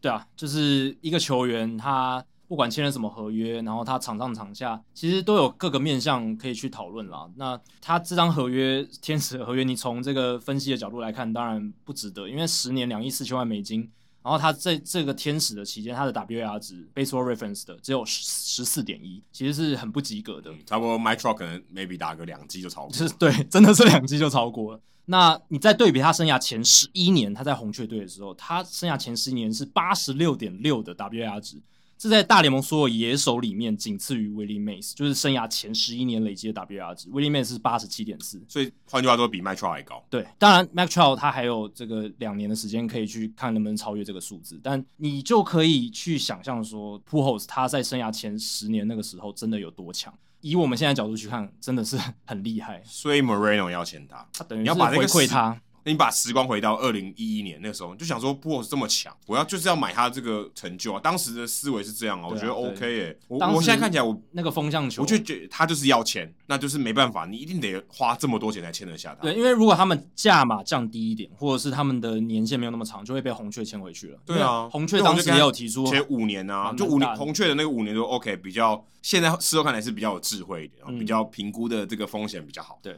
但他就不要嘛，对，所所以你你一定得花花这种愚蠢的钱啊去把它签下来，而且红雀也付出了代价，因为确实因为那一次没有跟他续约的事情，让红雀队跟 p u h o s 产生了一点嫌隙。对啊，。对，所以这也是在情感面上付出了一点代现价。在尴尬的是，如果他进到名人堂，他应该进名人堂，一定进，对他要绝不对要进戴帽子？但我觉得一定是红雀啊，这没有什么好说的。真的吗我？Roy 觉得 Holiday 没有帽子、就我觉得，虽然是当初续约上有点嫌弃，可是我觉得你看他那一次去去年还前年不是有回到红雀嘛，嗯去打那个比赛嘛，然后红雀的球迷也是彻底的拥抱他，然后他也算，我觉得他也没有什么太多不好的感受，所以他在心在在那个他他没有时刻小，心眼，我觉得是，嗯我觉得是释怀了。而且那么多年了，老实讲也该释怀了吧，也没有什么太大的恩怨嘛。老实讲，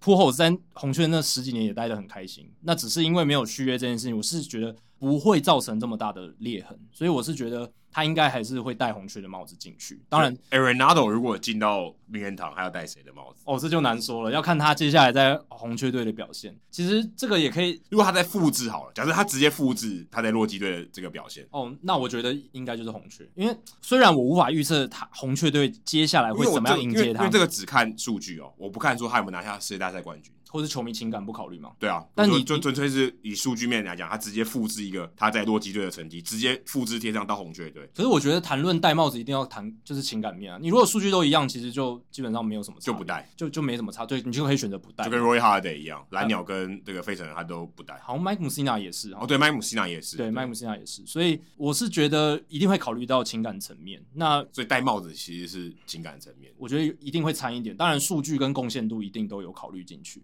那 Arenado 如果到时候数据红雀的数据跟洛基差不多的话，应该就会选红雀。 OK，因为红雀是一个很好的 baseball town 嘛，而且球迷非常懂棒球，然后也对这个球员非常始终什么的。然后我觉得环境，我觉得会比洛基好一点，而且他离开洛基是带着这么多的一些不愉快的回忆，对啊，所以我是觉得他的不愉快跟 p u o s 的不愉快，谁比较不愉快？我觉得那个 Arenado 更不愉快，我是觉得因为一个 Pujols 是应一该个是他签了合约就被抛弃，也不是抛弃，就是我不要继续了。那 p u o s 说 OK，两个人竞争，然后原本的母队没有那么有诚意，而且 Arenado 跟洛基队的吵架是延续好久，两年了吧，至少对不对？他从之前就开始放因话为了，他签了合约以后，二零一九年签了合约以后就不开心。对啊，就不开心啦。就是从他签约之后，洛基队就开始烂掉了嘛，而且那个时候已经烂了，但是就越变越烂，而且球队好像也没有要投注更多钱。你你这样被被你这样一讲，天使队应该是要想办法交易掉 Albert Pujols，在当时说什么时刻？就是在他察觉事情不太对劲的时刻，比对如不对？在二零一五一一六年因的为时候，没有说不可以交易嘛，当然可没有，就算是他说有不可交易条款，对他可以放弃嘛，对就跟，Boss 可以点头同意、啊，就跟 Arenado 一样嘛，那说哦，我要放生你，你要你愿不愿意？对搞不好 p o s 愿意嘛，就不是就不晓得，但是他很明显应该是没有吧，应该是没有尝试过这件事情。但我觉得就算有尝试，也不会有球队要迎接他了。就是他的后面的合约薪资越难越更高说嘛哦难，说哦，因为他后面的合约每一年都是我我不觉得每个老板都两千是八百万以上都是这么精明的，可是我我不觉得。总管会给他很大的阻力，然后通常老板会干预这么多的球队呢，就诶能那个时候阻止老板是谁？是那时候居然是 Depoto 嘛？那时候是 Depoto 吧？对啊，你看 Depoto 就是就是这样。但 Depoto 算是很愿意交易的人、啊、对啊，对对他应该要应该会去做这件事情。但他没有选择做这件事，我我觉得应该是就是没有没有下家 OK 真正的找不到下家这样子。那说到烂 烂合约，或者说对球队不利的合约，其实还有一张，然后而且他的知名程度不下于 Albert Pujols，就是 Miguel Cabrera，他跟老虎队。都都一垒手，都是有点胖的一垒手。对，然后他上礼拜有个新闻，Miguel Cabrera 他在春训刚开始的时候，他就说，哎，今年有机会，我想要拼拼看三千安五百轰，因为他三千安现在只剩下一百三十四支安打，五百轰只剩下十三支全垒打，基本上只要健康出赛，很有机会，很有应机该会。一定吧？我觉得全垒打应该是 OK 啦，但是安打不一定哦，因为他这几年打击率也掉了蛮多的。但我觉得他只要足够的出赛数，应该是有机会吧。我我看了 Baseball Reference 他的这个预测嘛，他他算是推估他很多出赛时间哦，说五百六十七个打席，但是他给他的打击率两成五七，所以安打数就是一百二十九支，差五支差五支。那，OK，五支好像还还在误差范围内，感觉可以。明年就可以达成了嘛，对吧、那 Pecoda 就是 Baseball Prospectus 的预测是两成四二的打击率，所以这样算下来就是差呃一百二十七支安打，所以也也是少一点点这样子。那我看 FanGraphs 的预测是比较乐观一点点，所以不不知道，当然预测系统是只是一个参考指标啦，但是我是觉得有一点点难度在安打这一块。但 Cabrera 是听起来是蛮有信心的啦，而且他去年算是完整的出赛，这个整个二零二零年的赛季。只有六十场，六十场用完整这个字好像有点怪怪。对，但 至少他至少没有受伤嘛，全勤对，至少就是去他他没有到六十场比赛，但是五十七场就是基但是本都上健康啊啦，对健康这样子，所以确实是有期待他今年可以健康出赛的理由。当然，他又更老了一岁，他跟 p o s 的年纪其实差不多，他们算是同一辈的球员。当然，他比 p o s 年轻个三岁吧。我记得他是一九八三年出生的。那有机会达成这个成就，那他如果达成的话，他就可以加入一个非常人数非常少的一个俱乐部，三千安五百红。这个俱乐部成员史上只有六位，他的好朋友 p u o l s 也在里面，然后 Hank Aaron 呃最近去世的 Ara、Willie Mays、Rafael Palmero 还有 Eddie Murray 就这六个人而已。所以 Miguel Cabrera 有机会在今年就进入这一个名单当中，但是有一个问题是说，他对于老虎队的战力呢，其实是一个负面的影响啦，因为他签的这张合约，你从现在看， 我觉得比 p u h o s 那一张更糟糕、欸。诶，就是当初老虎队是在二零一四年的三月跟 Miguel Cabrera 签下这一张延长合约，那时候 Cabrera 已经三十一岁了。然后呢，这一张合约开始的时间是二零一六年哦，所以他虽然是在二零一四年签的，可是他这张延长约的第一年是在二零一六年。十年里面有两年是在他的合原本的合约范围内。对，所以八年后面多出来那八年，两亿四千八百万美金，然后一直会持续到二零二三年，就是保证合约到二零二三年这八年的时间。那其实，在这张延长约里面，米克卡布拉他真的打得好的就只有二零一六年。大家还记得二零一六年他打得很好嘛？就是 OPS 还在点九以上，而且 WR 值我记得超过五。接下来二零一七、一八、一九、二零二零，其实他要么是受伤，要么就是长打整个不见了。我们熟悉的那种 Miguel Cabrera 单季三十轰，或者是长打率至少点五以上都对不见了。而且他连打击率都衰退。对，如这果是今天说他就退化成 Joe Mauer 好了，就 OK，、嗯你有打击率，因为他本来就有打击对率，对对对对，那他没有长打，那也就罢了哦。但没有，他全部都一路衰退，而且最最可怕的是，他本来就没有防守了。啊对他防守的这个负担本来就已经对 Albert 然后 Pujols 他在年轻的时候防守是很厉害，拿过金手套的。对啊， Miguel Cabrera 绝对称不上是防守算厉害的球员。对，而且比起 Joe Mauer，Miguel Cabrera 他的这个保送数也许没有选的那么多，嗯也没有那么，但我觉得 Joe Mauer 这个当然保送的这个他上垒率是高很多了，对啊所以对啊我觉得是不太能比。真的。所以 Miki 他这几年基本上的状态就是打局大概两成五，当然二零一八年他打局接近三成，可是长打就是消失，就是大概就是点四左右，就是以一个没有防守价值、没有跑垒价值，然后纯靠打击的野手来讲，这个很不及格啦。当然他每一年都还是呃很有信心，然后老虎也因为这张合约给他出赛的机会，可是呃就比较实际的面来讲，确实是拖垮老虎这几年，也是老虎队之所以要开启一个大重建的一个导火线之一，因为因为他们交易不不不了他了。就我觉得这个逻辑跟刚刚 Albert Pujols 都蛮类似。他要签这个合约的时候，老老板已经想说：“哇塞，你超强！”二零一二年、二零一三年他是 MVP 对啊 back to 对 back，一二年他拿三冠王、欸，你说那是他二零一四年签的合约吗？合情合理吗？哇，三冠王，我想要这个底特律在十年还可以看到你哦，所以我当然签一个大合约。某种很多人也是奖励啊，就对不对？说、呃、你打的很好啊，也有话题性，你真的这是我们底特律的这个最佳的看板人物啊，都没想到后面这么这么糟了。我觉对得啊奖励性质可能可能多过于他这个合约实际的这个意义吧。对，这是真的，你说买战力，当然你这样看起来真的就是愚蠢嘛。可是你回到现在，你也一样嘛。Tatis Junior，你说打到十三年，十三年能发生太多的事情。对，可是塔蒂斯现在才二十二岁，那时候米米给他那张延长合约开始的第一年，他已经三十三岁了。我觉得怎哎样就付他以前的钱。对啊，但为什么要付他以前的钱，对不对？你可以选择不要啊，对不对？因为其实老虎队不是没有对 Miguel Cabrera 施出诚意，他们在二零零七年把他交易过来之后，隔一年的春天三月，二零零八年三月，他们就签了一张八年一亿五千两百万的。我觉得他们相。信一种逻辑，就我给你好的合约，你会打得好，就是 OK，对我奖励你，我鼓励你，因为一般公司的逻辑也是这样嘛，我是给你年终奖金，对对，鼓励你，你会做得更好，应该是这样吧对？他已经相信这种嘛，但事实上可能大部分的运行的规则是，我给你一个保障以后，你开始摆烂。而且从数据面来看，也是就是成绩一直下滑不。能说摆烂，而是你这个可能本身的这个企图心，人类本身的这个企图心就不见，就会像 Trevor 会 Bauer 低一点，你在生存的时候，你的企图心会最高。对，就像 Trevor Bauer 说，我还有一年一个合约，一一年一约，一年一签的合，这个逻辑比较像这种，可以砥砺他自己。对，就是我强迫我自己说不行，我每一年都合约年。哦嗯当然，我觉得像有点像这样，人类的心情有点像这样。可是他这个合约的背后的思维应该是说，OK，我就给你奖励，对不对？你表现的好，我给你鼓励嘛，我给你更好的合约。嗯不然真的来看说，你奖励你打得好，是你本来的，你薪水付给你就是你要打得好，对不对？我干嘛给你奖励？我我根本不需要。对啊，其实老虎队那时候在 Dave Dombrowski 还有那时候老板 Mike Ilitch 的掌权之下，他们是很愿意给这种比较奖励型的合约，包括 Victor Martinez、Prince Fielder。我们上一集有讲过啊，Prince Fielder 某种程度上他们也知道他伤病风险高，可能再强也不过几年，可是他还是愿意给他这张合约。而且那时候 Dave Dombrowski 其实不想签那个 Prince Fielder 的，但是 Ilitch 还是说你就签吧，对啊，对啊，嗯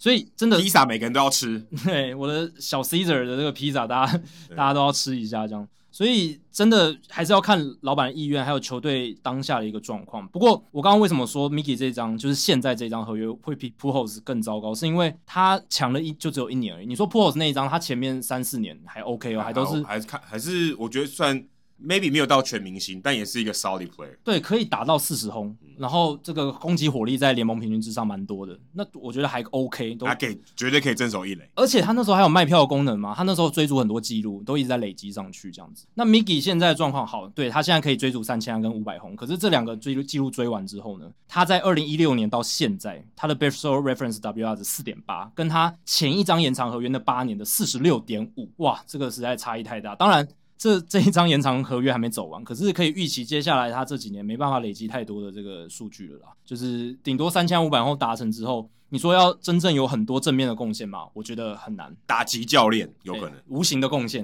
对不对？哎，我觉得他至少是球队精神的领袖，精这神绝领对袖没有问题。以前从一个屁孩，马林鱼队的屁孩，哦，对不对？常常一些行为不检，现在变成球队的老大哥，哦，这也是一个算是蛮正面的一个故事。对，而且他能够帮助拉拉丁美洲的球队，对啊，我觉得这个也这很个一重定要。很棒。对哎、我其实我记得现在回突然回想起来，我在 Progressive Field 在印第安人的主场，我还有跟他打过招呼，哎跟他哦说真的哦晚安，他有回我，他是那时候在休息区吗？没有，就是下班了，下班的时候我要离开了，然啊后我跟达斯我们就离开，我们要去记者室写稿了，然后刚好离开，然后跟他嗯说，呃， ，Adios 吗？没有没有，我跟 他说 Buenas noches 啊呃晚晚安哦他有跟我 Buenas noches，对哎，算是跟三冠王说晚安。其实我觉得他跟 Pujols 在个性上也是一个鲜明的对比，就是哎，对对对，哎，可以这么说哦，因为卡布瑞拉他就是一个老顽童的感觉，他就是他个性还很男孩的感觉，就是就蛮像 David Ortiz，对他还有一个小男孩住在他心里，然后很爱跟大家打屁，然后开玩笑，然后很多笑容在脸上。而且你其实看他在场上的时候，他有时候也会跟场边的球迷在那边诶喷一些乐色话，或是比手画脚一下这样子。我觉得其实他这个个性是我很欣像赏的。 Many 啊这种的，对对对，有点像。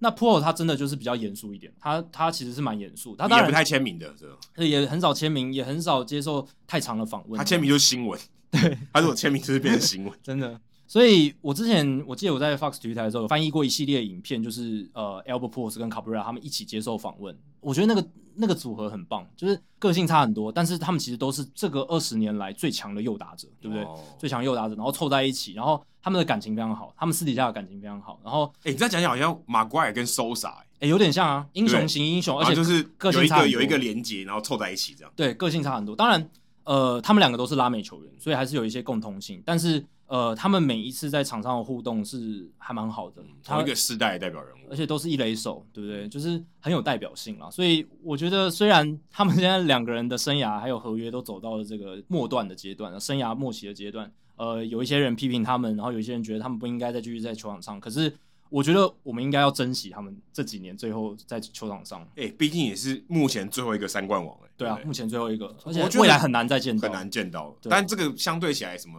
c a r r King Jr. 那种，这个可能还稍微容易一点哦，对，还是有机会。但卡布瑞拉他还有蛮多年的合约啦，在二二零二三年都还看得到他。哎、还不一定哦。我看到一个新闻还蛮有趣的，一个 fun fact，他的这个合约不是只有到二零二三年，他二零二三年只有一个 buyout，一个八百万的 buyout。有啦，他还有两个球队选择权。对，两但那球队选择权会被自动执行，有一个条件非常有趣对。你只要他在这个 MVP 票选里面，你有拿到前十名，任何一张选票自动延长。对，只要你能排在前十名的话，所以呢，他的意思是说，如果我今天我拿个一百万去贿赂任何一个记者，说你只要在第十名投给我，他就自动延长了。对他其就实蛮可怕的、欸还，蛮可怕的、啊。他那个、他那个两个球队选择权都是三千万美金，他只要买通一个记者投第十名的票，不会很明显嘛？如果我误填，对不对？我就被骂，对，我可能终身无语，但我有点太阴谋但论应。该是前积分前十名了哦，对啊，Top 没有 Ten finish。哦，Top Ten finish，，对，所以哦，可能不一定，定要一张，但你如果买一张第三名的选票，可能就进 去。应该可以，应第该三名可就可以，因为哦一第对，三名积分很高啊，哦对，所以不是第十名，是要前十，对，总分总积那分搞不要好前不十。用哎、因为其实前十名，对他那个权重很，因为大部分都很会 top 集中 heavy 在前面，对对对对对对。所以他也许到第五名或第第六名、第七名，也许就进前十名了。对啊，所以其其实他如果想这样投资，他是可以，好像可以做到哦，就绝对不划贿算赂，对啊，因为他那个选择权是三千万美金，非常非常高，超多，他拿一点，我拿两千万都可以，对再不对嗯再？可以赚一千万啊，对，我就赚一千万，因为他掰后就八百万而已，对不对？ 对，我我还多赚两百万，对啊我多花两千万，我还多赚两百万，还不错，当然这张合约在签的时候，球队也是信任他不会做这种奇怪的事是情，不会的。对啊，但是那听起来这个漏洞还蛮大的。如果不考虑这个漏洞的话，这个条款其实有签等于没签，因为你说到那个年纪，二零二三年他已经四十岁了，哎、要能够前十名很难。难讲哦，我觉得这很难讲。除非他如果是 David David Ortiz， Ortiz 说是 Manny Ramirez 到了四十几岁想打，或者 Nelson Cruz，我觉得这真的不容易，这个这个不这个很难预测。哦，我有看到他，他还说他有请教一下 Nelson Cruz，哎、你是怎么在四十岁还你打的得药进去？还退还没退吗？ 你是怎么没有？这只是开玩笑， 但你的是药还没退，他是真的有请教 Nelson Cruz，他怎么打成这样子？合理啊，是对的人啊。等等，在全联盟里面这么老还能打得好的，现在只有 Nelson Cruz 知道吗？而且都是拉美球员，还要他问谁？对啊，你不能问 p u o s 吧？问错人了吧？问错人，问错人。一个多米尼加，Nelson Cruz 是多米尼加，然后委内瑞拉是对 Cabrera，所以很近啊，而且都是拉美背景，所以应该很聊得来啊没。有，委内瑞拉其实离多米加有点远，因像为委内瑞拉是在南美洲。虽然南美洲对，但是多米尼加在大家中美中洲中中间那个小岛啊，对啊，所以但还还是有这个拉美的这个血统在，对吧、啊所以我是觉得，就看今年 Cabrera 他的表现会是怎么样，那也期待他可以尽快达到这个三千安跟五百红。那刚才讲到的都是跟球员的延长合约有关系嘛，那接下来我们来聊一个跟总教练的延长合约。勇士队上个礼拜跟他们的老教头 Brian Snicker。续了两年的合约，本来的合约是到今年球季就结束了。那这张新的合约会带他带到二零二三年，而且还附带了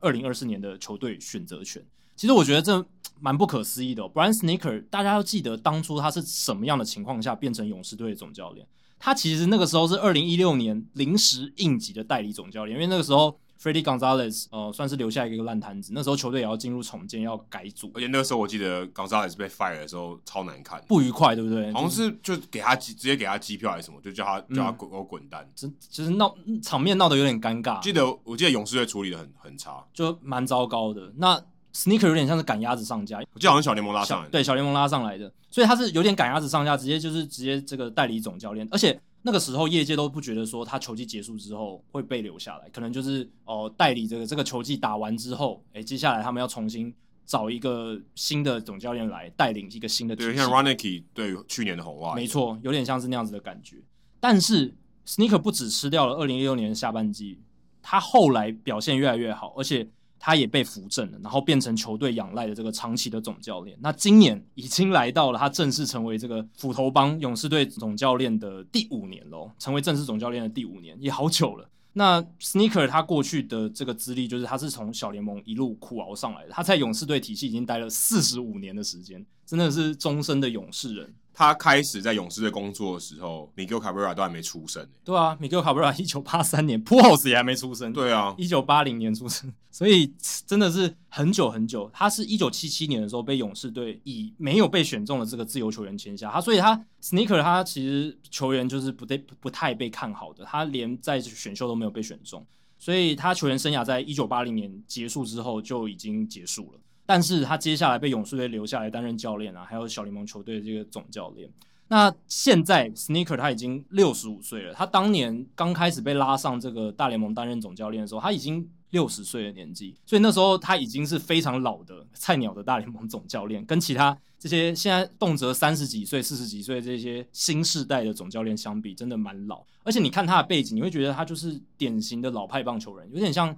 呃 Mike Shil 的情况有点像这样子，就是红雀队的总教练，就是小联盟熬上来的人。对我觉得，如果你把年纪撇开不看哦，我觉得他们都是靠经验累积，真的然后获得他们这个教练的这个价值，因为他尊重，对啊，对，呃，我觉得尊重是可能是一回事，而是说他今天他这个当教练的这个实力呢，是花时间，是有点像淬炼出来。那有些像 Rocco Baldelli，他不是时间淬炼出来，他是当然他可能某一些特长啊，他对于数据特别了解，但我觉得他们就是属于这种花时间去熬的。那他们的这个经验呢，是有他他的价值啊，不然我干嘛请你？我我可以请一个年轻一点的，搞不好他他体力还更好，对不对？他体力肯定更好的。那这种老的教头，我相信他们看到的东西跟我们看到的东西绝对不一样啊，绝对不是只看到说，诶、这个老头子啊，就像美国总统一样，要七十岁才能选，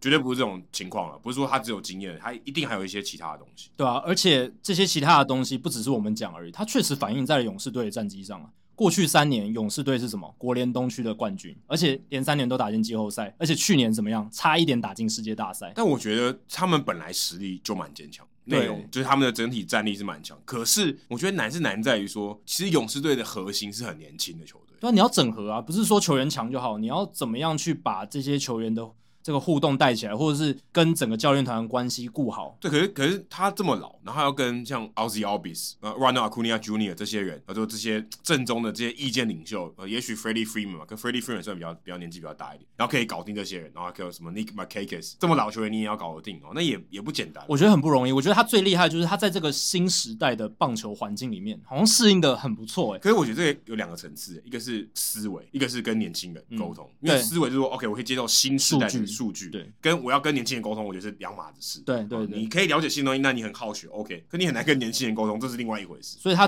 在这两点感觉上都做得很好应。该不错，因为像 Dansby Swanson，他在那个报道里面就讲说，他非常感谢 Sneaker 他的带兵，而且 Sneaker 他不只是就是场上跟他们聊聊天而已，他们是场下的时候私底下也会关心他们的私生活啊什么的，就是真的是把球员当自己的家人看，那对啊这个会很得球员的心了对，人和做的很好。真的很好。而且其实总教练说真的，我觉得总教练其实就算不会打球，我觉得也都 OK。总教练其实就像企业的老板，他不用什么都懂，嗯对不对？他他真的不用什么都懂，他也甚至他可能都也不能说完全不懂，但他不用真的什么都很厉害对，但他有办法跟大家沟通，有办法大家凝聚起来，人和。我觉得这点做的很难，而且他跟媒体嘛，跟老板对上对下对媒体，他都要处理的好好的。对，我觉得当然是不用到哦，你一定要顶尖球员或者怎么样，就是，但我觉得有一个他很重要的是，他在小联盟待了很久，他嗯有很多小联盟的经验，他跟他看过很多小联盟的人，各式各样的人他都看过了，什么样的球员厉害的哦，很弱的，很早就被淘汰的，或是苦熬很久上大联盟的成功的，他都看过，阅人无数，阅人无数，这一我觉得一定有帮助，当然也跟他自己的来跟个性 sneakers 吧， 来跟 Sneakers，对啊，所以他现在是大联盟第四老的总教练，仅次于白袜的 Tony La Russa、太空人的 Dusty Baker，还有天使队的 Joe Madden。这几个都还算蛮新的，对，呃，对，很很多都刚上任的嘛，就 很多刚到这个球队。刚到这个对这个球队不久的，所以还蛮有趣的一个现象。但 Sneaker 真的是算是我觉得一个很还蛮特殊的存在，以现在的棒球角度来看，因对所为以我觉得他证明了一件事情，就是说我不是全全部都知道新时代的东西，对啊，旧时代也有旧时代的好，不要一昧否定老人。确实诶、甚至你可以说大联盟在这方面做的还不错，至少没有年龄歧视。对，诶、其实有年龄歧视的地方到处都有，真的很可怕的。对，其实我觉得大联盟已经有了，已经有一点，因为因为我们会拿这个话题出来，某种程度上某种程度上，对不起，我们也有一点，因为因为你就说你这个这么老能胜任吗？你不会预期说他对能就是跟年轻球员交融的那么好，其实我必须说，大部分可能也都会这么想，但这个这个其实就是一种歧视。但是大联盟至少他有行动证明说，我还可以愿意雇佣这些人，对不对？对不然不然想说你那么老可以吗？对啊，你拿你看 Excel，你要戴来戴戴老花眼镜吧，对不对？当然，像你说 Tony La Russa 他被 hire 的时候，也是引起一阵风暴嘛，很多人也是批评。但我是觉得那个批评不是因为批评这个 拉拉 Russa 他的年纪啦，我觉得更多的批评是过去他的这个酒驾历史，还有一些他带兵上面可能不太符合现现代棒球的需要。但我觉得他是冠军教头，他知道怎么赢球，对啊，这这个很是重要，欸就是我觉白得袜这比所有的东西还重要。这白袜队老板 Jerry Rice 对的啊想法，他是冠军教头他他就这样想的，对，所以真的也跟老板的思维有关系，但至少呃，Brian Sneaker 在这个 Alex Anthopoulos 的这个政权底下，哎，还能够获得续约，我觉得已经是证明了他这五年真的做得非他的常好。雇佣他的剧院的年纪可能只有他的三分之二，四十三岁，Alex 对 Anthopoulos，对啊，所以对啊，他都可以叫他是，他就可以叫他爸了，可以叫他爸，可以，因为差二十二岁嘛，对啊是是 OK 的、啊。那 n d o u b l e s 大家都知道，他是以前 Mark Shapiro 这嗯种印第安人体系出来的，所以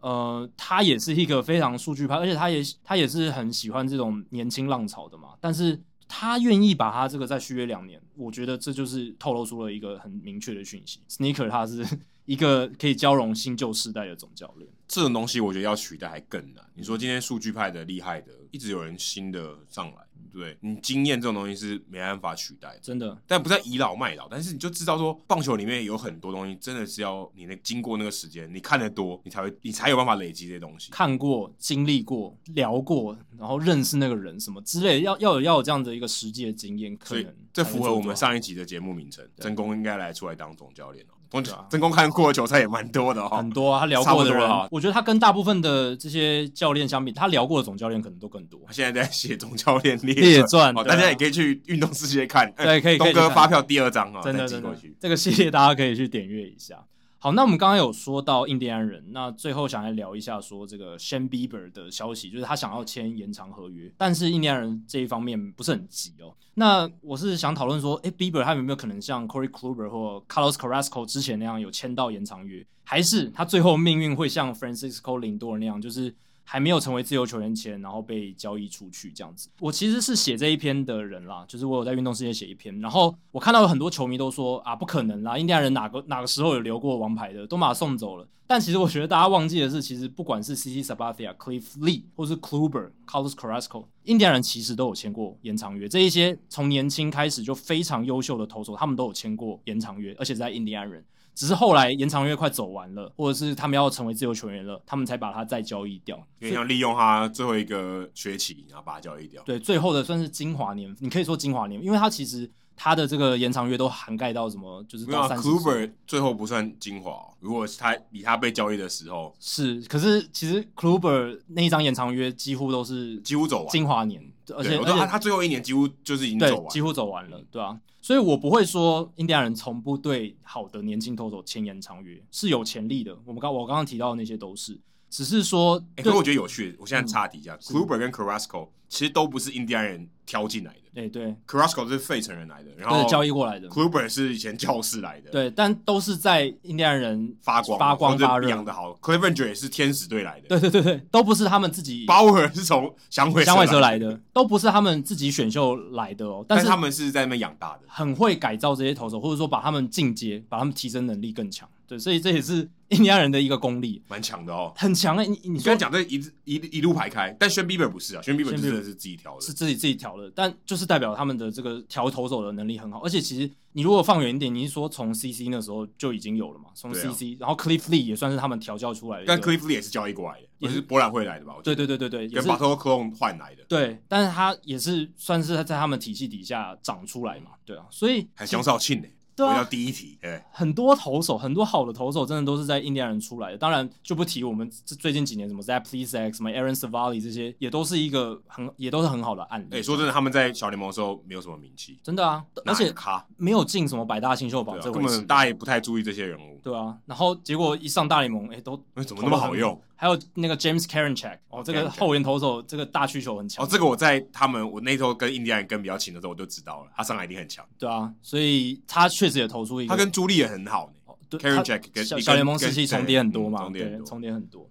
那回到 Shan Bieber，他目前的年纪来讲，二十五岁，比当年 Kluber 签那张延长约的时候年轻很多。Kluber 多签签延长约的时候已经二十九岁，因为 Kluber 很晚才上大联盟， Klu- Kluber 算是就比较大器晚成的，真的。所以我是觉得，比起 Kluber，印第安人更有诱因把 Klu- 呃 Shan Bieber 用一个可能五到六年的延长约把他留下来。我自己是推估啊，我看了一下过去的一些案例，我自己推估可能是四到五年，五千万美金到六千万美金的延长合约。也就是说合约走完，他还可以挑战自由球员。对，就是把它，因为他现在的服务年资是两年，所以它还包含一个底薪年以及三个薪资仲裁年，所以四到五年就是把它这些年份都涵盖下来，然后呢，可能再涵盖一到两个这个自由球员年这样子。我的想法是这样，精心设计。但如果我是印第安人球队，我才不要现在签，我干嘛？哎、你现在拿赛扬奖，我跟你签，我不是亏大了？嗯我干嘛？我干嘛买高？因为当年 Kluber 也是在赛扬奖之后签我，干嘛要买高？我疯了吗？我一定要逢低买，我要低逢低我才买嘛。对高的时候我应该是卖嘛，高的时候我高点买。我现在当然不知道它是不是最高点，但现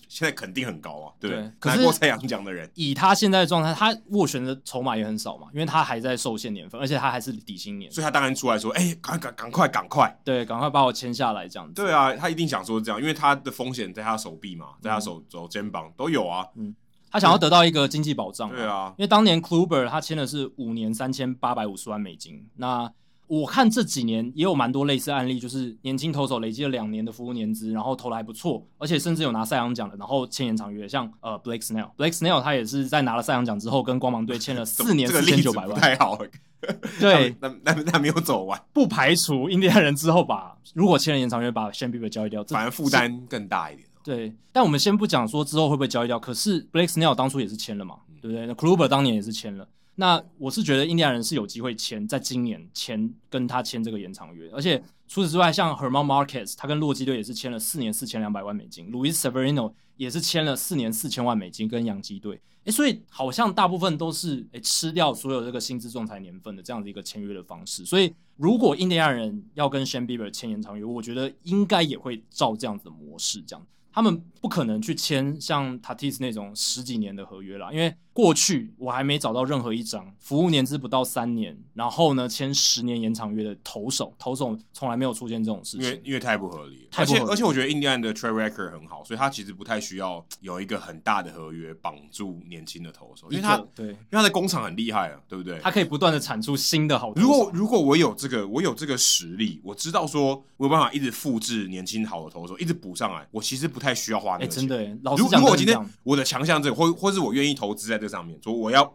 我跟我的产线都特别强，你说今天他们都会特别会调教年轻投手，像江少庆这样，那我其实真的不需要，我就把你小联盟用完就好了，了嗯了不起我仲裁年给你几个合约，但我不需要长期帮助，因为对我来讲，长期来看没有对球队来讲没有帮助。对对不对？因为我可能我承担的风险是你衰退，我还要付你钱，那那我不需要，对不对？对，所以如果今天 Shan Bieber 他在天使队的话，天使队应该要跟他签个十年以上的延长约哦。对，但重点是天使队养不出来。对他就，他就是养不出来，他一个好投手都得不到。那在这样的情况下 s h a n Bieber 对他们的价值就更高了。当然，事实是 s h a n Bieber 在印第安人队，所以就像刚刚 Adam 讲，印第安人情况真的不太一样。我就是觉得他们不急很有道理，因为对啊，真的我自己也可以养那么多。那你现在想签的是你嘛？那我这一方我当然有我就慢慢筹码来更高，对啊，我就慢慢来，我就慢慢来我我都等你跟我不合。对，我不急，那可以再再看看这样子。但如果你从经营球迷的角度来看的话，好像越早签这个延长约，是对球迷来讲是一个比较好的回馈哦。可以可以可以买 T 恤，对可以买球衣，可以买 T 恤，但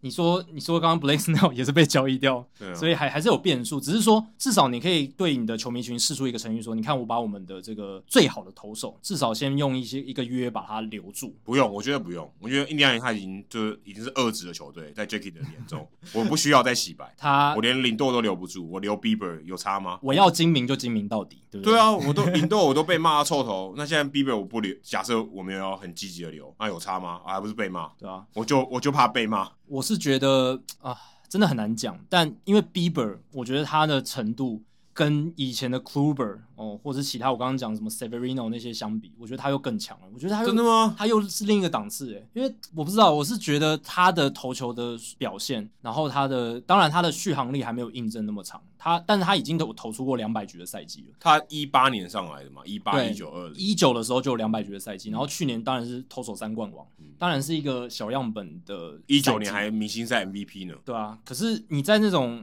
能小样本能投到那样子的一个状态，其实是一个也不容易啦很不容易。而且他的球威求职，然后你说他在印第安人获得的这些体系的资源、球路设计，还有这些其他的这个他们在培育投手上面的资源，我会觉得他在印第安人能够强的时间应该是很长。所以我，哦 Jackie 很乐观哦，你看对我我对他比较乐观。我如果我们这个我对节目十年后全 Bieber 烂掉，Jacky 说我后悔签当初十年合约，我就是反指标了啦，我 就反指标，就是可以说我害害他嘛，但我不要 我不要盗用人家的这个注册商标， 就是可能就不是一个反指标了吧。但我是我对 Bieber 蛮有信心的，对我还不蛮是不蛮喜欢这是个还好不是 Justin Bieber，对我 Justin Justin Bieber- Bieber 我没什么感觉了我，没什么感觉，歌还不错啊，虽然人人不好，嗯 他是人人比较有争议啦。音乐天赋很好，音乐天赋很好对，对我想补充一个，我查到一个蛮有趣的一个资料，是刚我们提到说，呃，印第安人队很会养投手，对，哦所以反面是他很不会养野手啊，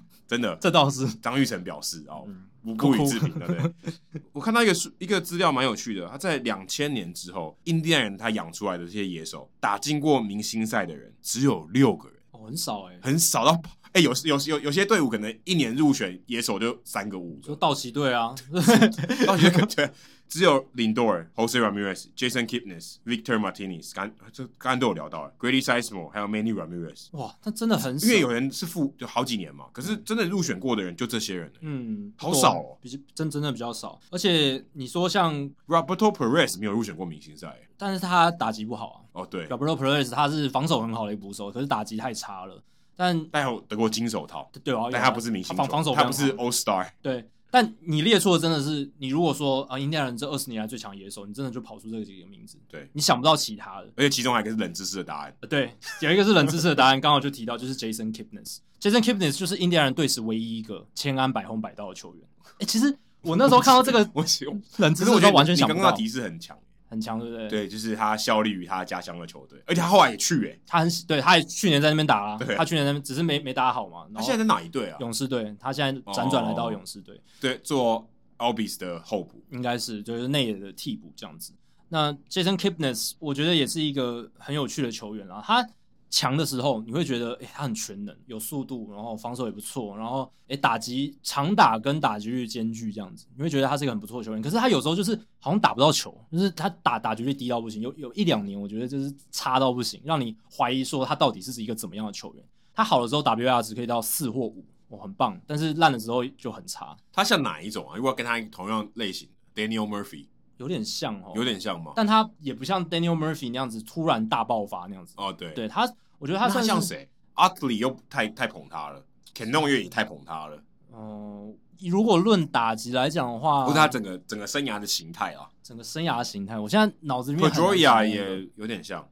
可是 p e d Pedroia r 更 o 很稳诶、对很稳。我要想一个就那种大起大落比较明显的，对吧、然后也是中线的有内野手，中线内野手这样子，什么什么 Starling Castro，可是 Castro 他后来就整个烂掉了。Howie Kendrick，然后 Howie Kendrick 很稳定，他也是很少长打，但是他非常非呃没常有没有稳没有，定。他他长打很重要啊，他后面几年长帮出帮来，国民队打下世界大赛冠军呢、对，后面他是全垒打 帮助国民队拿下世界大赛冠军。真的后面长出来这样，但是很难找到一个直接的对应的球员这样子，所以我觉得他还蛮奇特。可是他确实就是千安百红百道哎、对，对啊，千不容安，而且都在印第安人队呃，这不，呃当当然他在印第安队几乎待了整个生涯了。待了非常久一段的时间，所以冷知识的解答，然后回应 Adam 就是他们这几年真的野手自自己产出来的就那几个了，对，就那几个。所以江少庆有点可惜，在一个投手生产工厂里面很难被挑到。我记得他们以前有几个野手，像什么 Barfield、什么 Gar Ryan Garco，不知道你还记不记得这个名字，就是都没有养养好嗯 OK 对，就就就没有打出来这样子。还有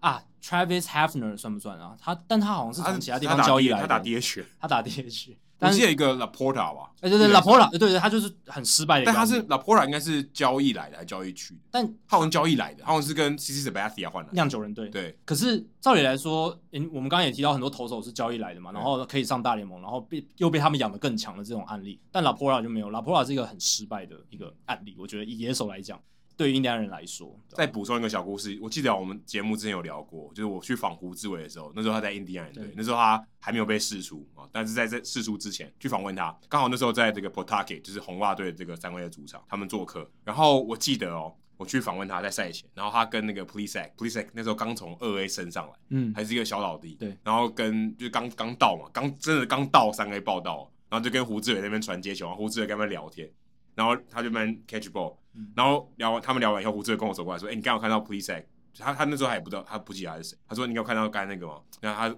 控球不太行，嗯，他大联盟球员，他就说他自己，哎、投这个都可以丢在这个胸口的地方，他都有点乱跑，就没想到 p l e s a c 那一年投超好，对啊就就二零一九年，而且 p l e s a c 他去年的控球超爆好，对， ，K 九值九点三，BB 九才一，而且他在三 A 待超短时间，咻就上去了。因对为啊那那年我在三 A 看到他嘛，那时候他刚上三 A，他的刚前面应该是五六月的时候，他所以他在四月的时候还在二 A，然后球季还没结束他就到大联盟了。他成长的超快，对，所以所以你看这差别很大。所以真的不要因为一时的一些短现象的评价就嗯就改但我也变你但对我他未来但我也的必须说想法，又回到我们一开始讲，江少庆的运气真的很差。嗯因为 p l e s a c 他其实你说真的，如果今天胡志伟判断是正确的话，也许他那时候真的状况没有那么好，对不对？对，他还还在成长，也许他进步很快，可他有得到那个机会，好不好？对啊，对不对？重点是他有得到那个机会。如果江少庆没有得到这个机会，我是真的为他抱不平、欸对啊，当然 p l e a s e 在二零一九年的这个小联盟数据很好，可是二零一八年他十一胜六败，三点七九的防御率，诶老实讲也没有到特别出众哦，而且对他的三振保送比就蛮普通的，就是我就刚才说的嘛，所以胡志伟观察一定没错，他不会乱讲，对对他不会乱讲，就说你看他的这个控球就没有很准，对，他就说，就就我说那我就说，哎、s h a n Bieber 怎么样？他说，哎、s h a n Bieber 也很好，对不对？对控球 s h a n Bieber 就是很准，他说 Please Act 就没有那么准，而且 p l e a s e 在二零一八年小联盟有十个爆头，其实还蛮多，才一百四十四局就十个爆头，可能就是说还在还在还在还在摸练索，对，啊对，还在磨。练，所以他这两年的成长幅度大概是指数型的上涨，可是你要给他机会啊！真的要有机会。你真的看他如果到大联盟，他就哎、他在进，他持续在进步，这是好事嘛？因为你到大联盟之后，你获得的关注变多，诶，教练团给你的资源变多，而且你面对打者变强变强，你会通常有两种，一种是你就被打打爆对，另外一种是你越来越强对。那你总是要给他机会，让他去知道说他是哪一个嘛，踹踹看嘛，就至少说 OK，他到底是会变强还是被打爆，你就你至少让他试。江聪信连试的机会都没有，所以讲了一大圈，回到江少庆还是觉得有点无奈，有点可惜。但当然也是祝福江少庆能在中职投出一片天我。希望他回去。哦，你希望他回去，嗯，我希望他中职投的不错，有机会可以回去。这样我子相信他可能是最好的哦。年纪上，而且这又符合我希望的事情，就是中职有办法成为一个培养皿，嗯，我送球员到国外。韩职已经证明他们对可以了。我说啊，今天就算不是我养，好不好？对但我有办法说让你留住实力，让你在这边你的这个成绩是被认可，说 OK，你回到大联盟，你还有机会，不能说百分之百很好，但至少人家愿意看得到，愿意给你机会，对，不会说哦，你回中职就是死刑了，好像对永远没就是办法回大联对盟这种感觉。就 one way trip 就去了就再也不会回来。现在唯一能达到美职回中职再回美职，应该就只有曹景辉了。哦对对 又回到我们节目一开始，真我的们会绕回去。真的，我们好会绕， 我们真的绕了一圈又回去，所以诶、期待绍庆有机会哦，在中职先建立自己的这个投球的水准，再提升。而且我觉得重要重要的是他需要实战了、对啊需要实战的这个机会，证明自己他可以丢。对，如果他投出哦像以前林恩宇那样的数据，我觉得诶、大联盟球队应该会看到哦、对，你看他在老虎队，当然他在这个 alternative side，他被看到的几率都很低，很低，而且又没有小联盟赛季，对真的又当然更有，难嗯当然有被看到，只是很相对少。，对对对那他，如果有办法说，哎、我在一个真的是比赛的场合，我表现的很好，给你看看嘛，那我有机会回去。我希望富邦如果有机会跟他真的签约的话，麻烦留个旅旅外条款，让我们的爽一下也好。就如果真的是有把台湾棒球的未来放在心里的话，加这个条款是对大家是可能是最好的，对，最长绍期兴来的最看好嘛，，长期来长看期来看是我觉得是最好的。真的。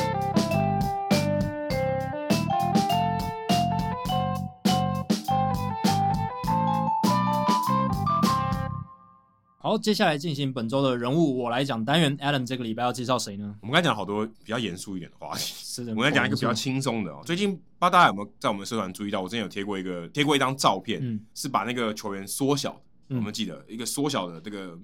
MLB Mini 哦啊、有有有有，记得吗？有有这有他就是 Instagram 的账号，对这个也算是一个呃创作，算是一个是创作者。对，那我今天要来介绍这个 MLB Minis 的这个创作者叫 Hayden Parker，其实他只是一个大四的学生呢。我们之前介绍过的人物都蛮老的， 现在才大四吗对，现在才大四， ？OK，哦，那他很比年你轻还很年轻。之前我们年介轻绍很多哦之之前我们介绍的人都比你老啊，对，基本上都是吧，之前都年纪偏大，应该都算比较有经验的。很少年轻人对了。，而且我们都不介绍球员嘛，对啊所以他不是当打之年嘛对，可能他都已经有点年纪，当然对，可能 Streamer 上次介绍也三十几、三十30五几岁岁了了，对不对对，所以也比 Jacky 大。那他其实这个 MLB Minis 就是这个小人 MLB 小人物好，我们这样翻好了好 MLB 小人物啊，双有点双关双关语嘛，真的很小。他这个 Instagram 账号才其实也才一个多月哦，在呃差不多呃一月多开始的。那很新哎、超新的差不多，一一个一一月多开始的，但是他现在追踪者大概两万多，所以其实还不是很有知名度。可是呢，他这个触及度很高，为什么？因为很多这个大联盟球员很喜欢他的，很喜欢，转发。所以他会转发，所以他他被看到的机会很高。那他的概念其实很简单，他就是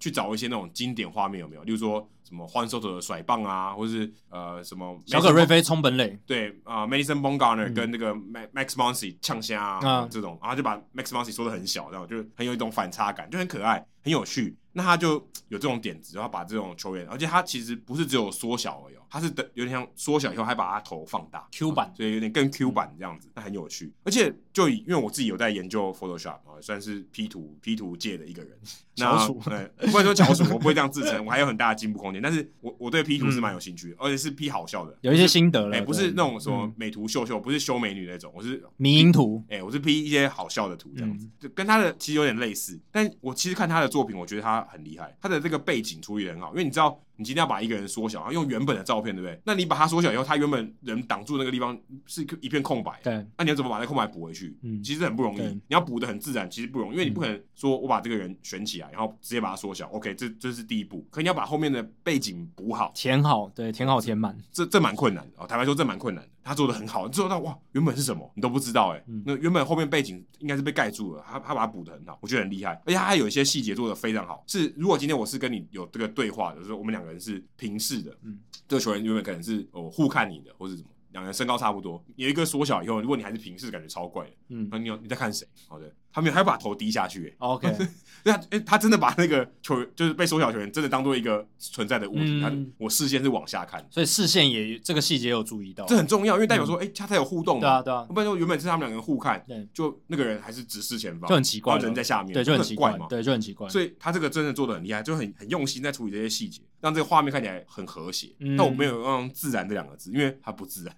哪有人这么小？ 对这这你一看就觉得很突兀，可是至少你会觉得它是和谐，哎、好像发生什么事，和谐也合理啦，嗯就是至少这照片看起来是和谐，嗯，嗯嗯，但是就不太自然，因为人变得很小，对所以我觉得蛮有趣的。刚刚还没有讲到 Parker 这个人是谁啊，只有讲他的作品。他其实是亚来自亚利桑那的，他其实有在打球，他现在是 Division Three 的哦，但是 Division Three 可能就有点难啊可。能有点难，可能就是差不多将将近可能台湾一组的棒球队，嗯在内布拉斯加的 Wesleyan University 打球。那他在大学的时候开始有接触到视觉设计，我是没有看到他到底主修什么，但是他就有在接触这个 Photoshop 啊这些视觉设计的这些技巧。那二零一九年大三的那一年哦，就是去年啊前年哦。他九月的时候，他动他心脏不好，他动了开心手术，哦，很危险的，开心手术蛮就风险跟蛮那高个的。林月平一样。对，但他这个可能这手术不是很开心，但是他是在做一个开心的、嗯 open heart 对的这个这个不是 open mind 是 open heart 的这个手术，嗯，所以他有很多时间卧病在床啊，要要这个复健算复健吗？就休养啊，要休养，一定要休养，所以他在床上没事嘛，就是在练习 Photoshop，很杀时间。很 合理，然后越来越厉害，越越来越熟练。其实跟卢广仲的故事蛮像啊的，卢广仲不是车祸嘛，嗯然后在病床上练弹吉他，弹出变成歌，弹到变成歌手。其实有蛮多人都是因为意外，然后意外发现了一些兴趣或专长，真的不是他就是有一段时间可以好好对对对休养啊，去发掘一些新的东西，发掘一些新闻，或是有一个长时间可以去累积一些东西的，所以所以它有点像塞翁失马焉知非福，这上天给你的一个嘖挫折，然后让你变得哎、诶也许转了一条路。虽然说 Parker 现在也才刚刚开始做这个 Instagram，可是也是的确他走出了一条路。而且报道里面有提到这个 E ESPN 的报道，June 这个韩裔的这个记者，他里面有一些蛮有趣的细节、哦。他说他平均处理这样一张这个缩小版的照片只需要二十分钟到三十分钟，所以他的很多产，他一天可以 po 好几张哦。所以很多球员啊私讯问他说，哎、可不可以帮我做？哦，他一天可以做好几张，然后也免费嘛，所以很多人喜欢做。他一开始一开始做，他就只做这些高中啊、大学球员，就是可能比较，也许吧，我猜啦，没有比较没有版权的问题，所以他可以开始做。那他其实做的第一个大联盟球员是 c a t e l Marte，为什么？因为他是亚利桑那的人嘛，对他最喜欢 Marte，响尾蛇的球员，所以也蛮有趣的。然后呢，其中有一个小故事是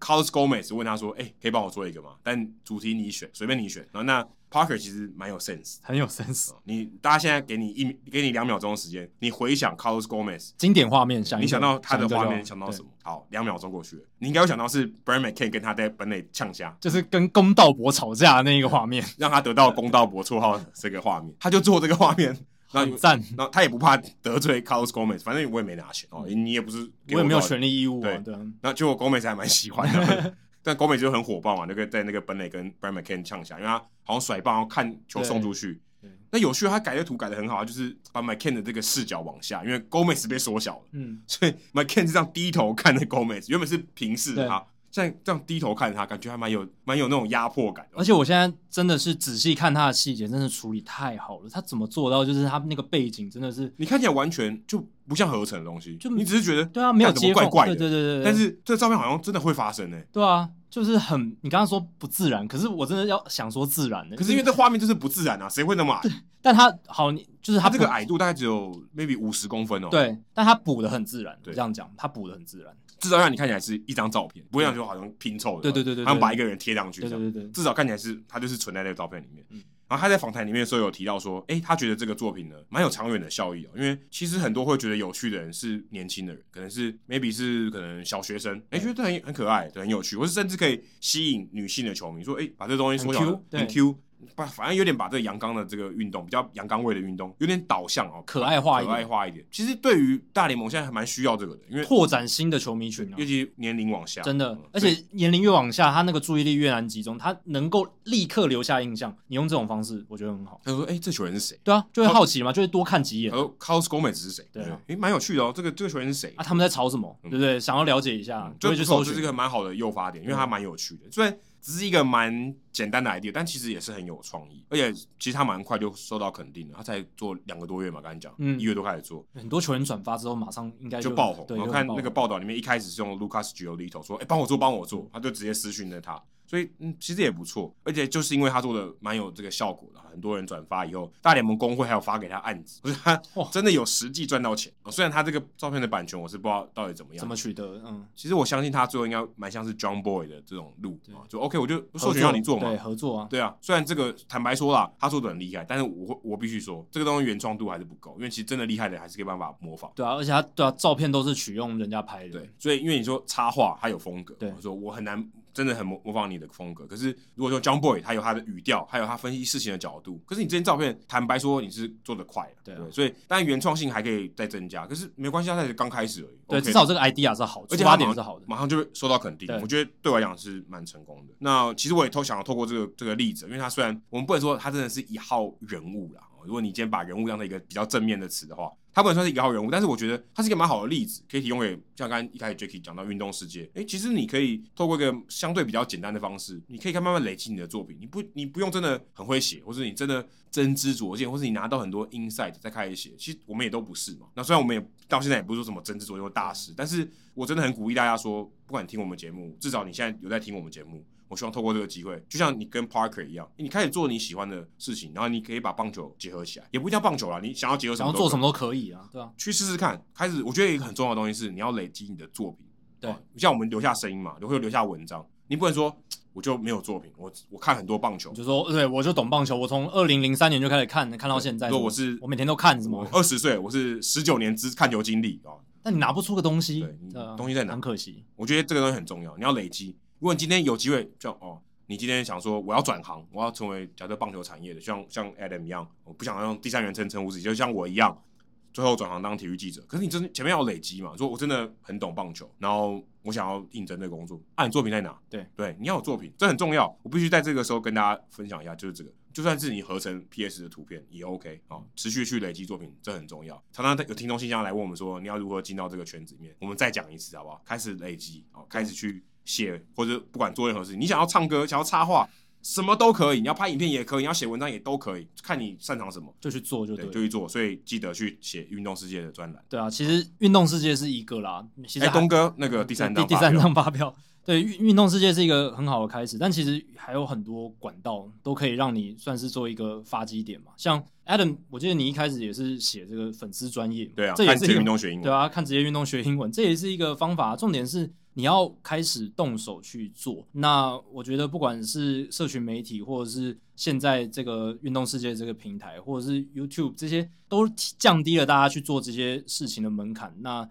就只是你有没有心去做。那你一开始绝对是不用说做的多好。我跟 Adam 一开始，我自己一开始写文章也没有写的多好，但是就是长期去累积这样子。然后到今天我能够得到这个东哥的信任，诶，加入运动时间当编辑，也是因为我过去累积的作品，让他觉得说，诶，我看的东西还算不少，可以来帮这个专区做一些事情这对样子。你不要像张绍兴一样觉得可惜没有拿到机会，你应该有一个长期的思维，像我要签一个像 Albert Pujols 一样十年的合约，你给自己签一个十年的合约来做做看，嗯，对不对？对你说你大部分可能听我们年听我们节目，或者是刚出社会还在念书的人，你给自己十年时间嘛，对不对？你十年时间说说真的，你也才三十几岁而已。对啊，而且好，就就算是年纪比较大一点的朋友好了，你说你现在四十几岁，你想说啊，我要培养一个新的嗜好或兴趣，已经太晚了，什么就是太麻烦了什么的。但我觉得像我们隔壁棚的这个大叔野球五四三就是一个很好的例子啊，他们每一个人都有自己的家庭，然后每一个人都有自己要做的事情，可是他们愿意在四十四十岁左右， 四十岁左右。然后他他们都破四十了，啊都呃超过不惑之年了吧？我的呃，我表哥斯文大叔应该今年应该四十岁，今哦，年所以还没有进入不惑之我年。我不确定他生日几号，但应该是今年四十岁了。如果有错的再纠正我啊。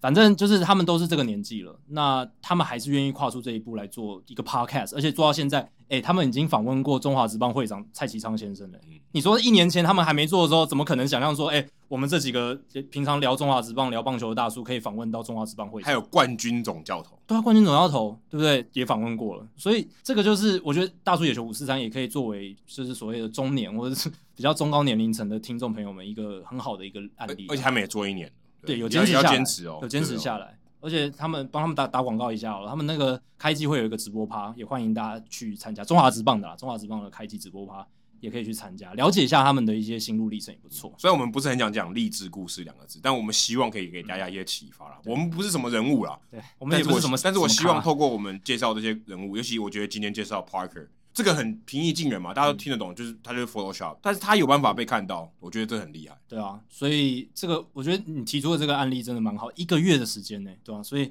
真的蛮厉害的。那也希望大家就是可以听到我们分享这些经验，然后有一些行动。好，刚刚提到年纪嘛，虽然我我年纪比 Jacky 大，但我还没有到四十岁啊。哦刚刚大叔大叔野球这这四位接近平均年龄一定四十岁以对上，哎平均年龄好。嗯但 Jacky 你有没有听过 PTT 上面有一个名言，就是没有三十三不上旧金山，哎、这我没听过，没听过吗？哎、以前是没有什么三三两三对不敢上两不敢山上梁山，对对，那只是刚好有点押韵哦，嗯就换成旧金山。你有没有听过这个？以前巨人队都很喜欢用老球员哎、对，代，不想代退，好像有点羞辱五人。六年前就是这样啦，对，啊就是一些老将是嗯啊，以前常常收集像什么 Ryan Vogelsong 啊这 种。原来 m o g o s o n 啊，Marco Scutero 哦啊，Hector Renteria 啊，那十年前的时候， Scooter 蛮像刚才讲的啊，呃可是 Scooter 算蛮稳定的哦，对。但他也在世界大赛打过关键的安打。对对对对对，就是他们还有 Evan Longoria 某种程度上也是嘛，哦就是已经有年纪，然后把他延揽进来。其实不只是之前，啊还有 Barry Zito，哦，可 Barry Zito 也不算是他当打之年进去，对，但总而言之来讲，就不是说很年轻的球员。然后其实现在的巨人队也是，你如果去看现在 FanGraph 上面的他们这个预期巨人队他们的阵容，因为我唯一的感想就是老，真的是老，尤其是野手会这样不尊重别人。不尊你要重说吗？资深资深好，老经验啊，加嗯资加经验深两个字。 ，Sneaker 不会不准你说他老，对不对？对人家是资深资深，经验老道啦，不要说老那么难听好了。你看他他们们的老是像老鼠、老虎这种老老师，但其实不老。其实不 对，也有那种修饰语，但这边讲的也不是，就是真的年纪大一点。你看他们最近，他们今年不是补了这个 Tommy La Stella 嘛，然后还有这前几年这个大爆发的 Donovan Solano，就连最近几年才上大联盟 Mike Yastrzemski 这几个人其实都超过三十岁了。嗯，Yes，他其实是在这个精英队整个被养到放弃。对啊，他是二十八岁才上大联盟，对不对？就很老很老才上大联盟。然后像这个 Alex Dickerson，他们预定被排在四棒了。Buster Posey 当然不用讲，Brandon Bell、Brandon Crawford 这两个 Brandon 这个游击一垒搭档也是都超过三十岁，我没想到 Brandon Bell 这么老，欸对啊，已经三十二岁了，快三十三岁了。对，快三十三岁了，而且 Crawford 也三十四岁，有点难想象哦。而而且最厉害是他们都在同一个球队，欸这呃很不简单对呢啊。我们之前不是聊过吗？他们是史上就是数一数二这个游击一垒真真的不简搭单，配对，真的不简单。对，真的很不简单。那整个先发排下来，只有 Mauricio Dubon 他是少少于三十岁的球这员，个洪都拉斯的洪都拉斯之光， 对，很少见不的。是那来个艺人啊。对对对，是来自洪中美洲国家洪都拉斯的一个球员，这样子。所以其实如果巨人队想要的话，他们很容易就可以排出一个全三十岁以上的打线。现在 FanGraphs 排出来只有。杜棒是一个三十岁以下的，他们外野手如果换个什么 Darren Ruff 哦，一个老球员，他之前还去韩职对打过嘛，对然后再回来，那他已经留快要留学对他已经快三十五岁，然后 Evan Longoria 已经三十五岁了。那剩下他们整个野手阵容，现在目前看下来，低于三十岁的只有 Dubon、Wilmer Flores 还有 Austin Slater， Flores 没有三十岁，哎、还没，但快了，二十九点六了，嗯，所以也快了美国陈冠宇这个娃娃脸嘛，真的不是不是娃娃在脸吗比赛时候哭哦，比赛的时候哭哦，Flores 有哭啊。有有有有，对啊就大都会那时候他 说，怎么对啊？怎么是不是娃娃脸啊？但他看起来也蛮年轻的啊，是啊，但我说我的这个连接不是娃娃脸，是哭。我误解了，但我我觉得他们两个都蛮娃娃脸的，是啊，是啊，对是啊也。也是蛮娃娃脸的。所以就是整个巨人队的野手阵容，今年这个年纪很大，而且他们其实去年哦，他们去年野手的平均年龄二十九点八岁，就已经是去年最老的野手群了。投手的话也不遑多让，投手去年二十九岁是第十老，所以也蛮老的。那他们今年像 Kevin Gossman 哦，超过三十岁，不一样啊，这已经有经验了，资深型选手。资深型选手啊、像呃 Johnny Cueto 三十五岁哦，Anthony Discofani 也是快要三十一岁哇，，他居然三十一岁，对啊， 其实他也打打混蛮久了，打、对啊打蛮久了。Alex Wood，哎、我都不知道他们有补 Alex Wood。 有啊，那哎，是不是才三十岁，这也是蛮让我讶异的。对他很年轻就上来，哎、他以前在勇士队，对不对对？，勇士。士，然后到道奇，对然后红人，然后 Aaron Sanchez 现在也来到了这个巨人队，啊所以但 Aaron 上你其实没三十，对二十八点七，哇，那他很早就上大联盟嘞，对啊，很早就上了，他很年轻的时候就受到重用。 哇塞，对， 二十八，感觉他已经打了好久了。所以目前这样预期的先发轮值也只有 Sanchez 一个人低于三十岁哦，其他都是三十岁以上。真难想象，Aaron Sanchez 是所有轮子一个轮子里面最年轻的，最年轻，因为他打了真的蛮久了，他我记得一四年还一五年就已经他上了，很久，蓝鸟队很久嘞、对啊，所以真的在这一个他都已经被换过两个队伍嘞、有换过了， 对啊还太空人，对太空人，就是说在这个现在大联盟都年轻化嘛，都讲求年轻球员比较有效益，而且你说现在巨人队也换了总管啦，发汉扎伊迪对不对？想说应该会年轻化吧，诶，没想到现在这一这一年至少这一年看起来是蛮老的，没有，可能可是这样他的那个总教练看起来就相对也年轻。哦超年轻的，相较的之下更年轻了 c。a p l e r 跟他们真的没差 几岁，真的啊，可以说是同辈了，基基本上是啊，所以真的看起来现在巨人队的整个现在的状态就是年纪蛮大。那我有看到一个很有趣的数据，就是历史上全员超过三十岁的打线哦出现过几次，还有是哪一些打线？诶，最近一次就是发生在巨人队身上，而且是二零一八年七月十号的事情，所以已经有。三年的时间，几乎快三年的时间，没有出现过任何全员都超过三十岁的打线。其实这也反映出近年来大联盟球队更重视年轻野手的一个现象啦。那上一次这个巨人队他们全员打线三十岁是哪一些打者呢？是二零一八年七月十号那场比赛 g o r k i s Hernandez 三十岁，Brandon Bell 三十岁，Andrew McCutchen 三十一岁，Nick Hundley 哦，他有打过巨人队，有三十四岁，Brandon Crawford 三十一岁，Hunter Pence 三十五岁，Chase Darno 三十一岁。哎、c h a s e Darno 后来退休，他跟黄伟杰之前同队，啊，跟他聊过天。哦，对，他所以在三 A 的时候跟黄伟杰同队，他现在退休了。对他已经他也是年纪打到蛮大，也是没什么累累积数没没有太多数据这样子，所以后来也退休。他几乎没有，他几乎没有那个没有长打，他对他就是那种很很角色型的球员完，全不知道他为为什么会上大联嗯盟。 但是他还是有打上去，然后有又留下一些足迹。而且他现在有在开 Instagram，大家可以 follow 一下，蛮有趣的。 Chase Darno 不是那个 Travis 哦，嗯不是 Travis，然后 Pablo Sandoval 功夫熊猫那时候已经三十一岁，然后投手 Derek Holland 三十一岁，所以那是最近一次大联盟出现三十岁以上的打者但其实蛮多三十、三十一了。对，很多三十三十一了。如果你要找说哦、大联盟史上整条打线哦都是三十岁以上，而且最小年龄也是超过三十三岁的话，大联盟史上只发生过两次，在一九九八年的七月二十一号还有七月二十三号，都是同一支球队啊，巴尔的摩精英队。巴尔的摩精英队那时候。整条打线都三十岁以上之外，所有人都三十三岁以上哦，所以够老了吧？每一个都是资深的球员哦，Brady Anderson，然后 Rafael Palmero、Eric Davis、B.J. Sernhoff、Cal Ripken、Joe Carter，都是都有都都是 很资嗯深的球有员。有 Carl Rapkin Jr.，OK，、对哎这条导线老是很正常的。他那个时候已经三十七岁了。然后你去看说大联盟历史上有哪一些球队累积，就是累积很多这种三十岁以上打线，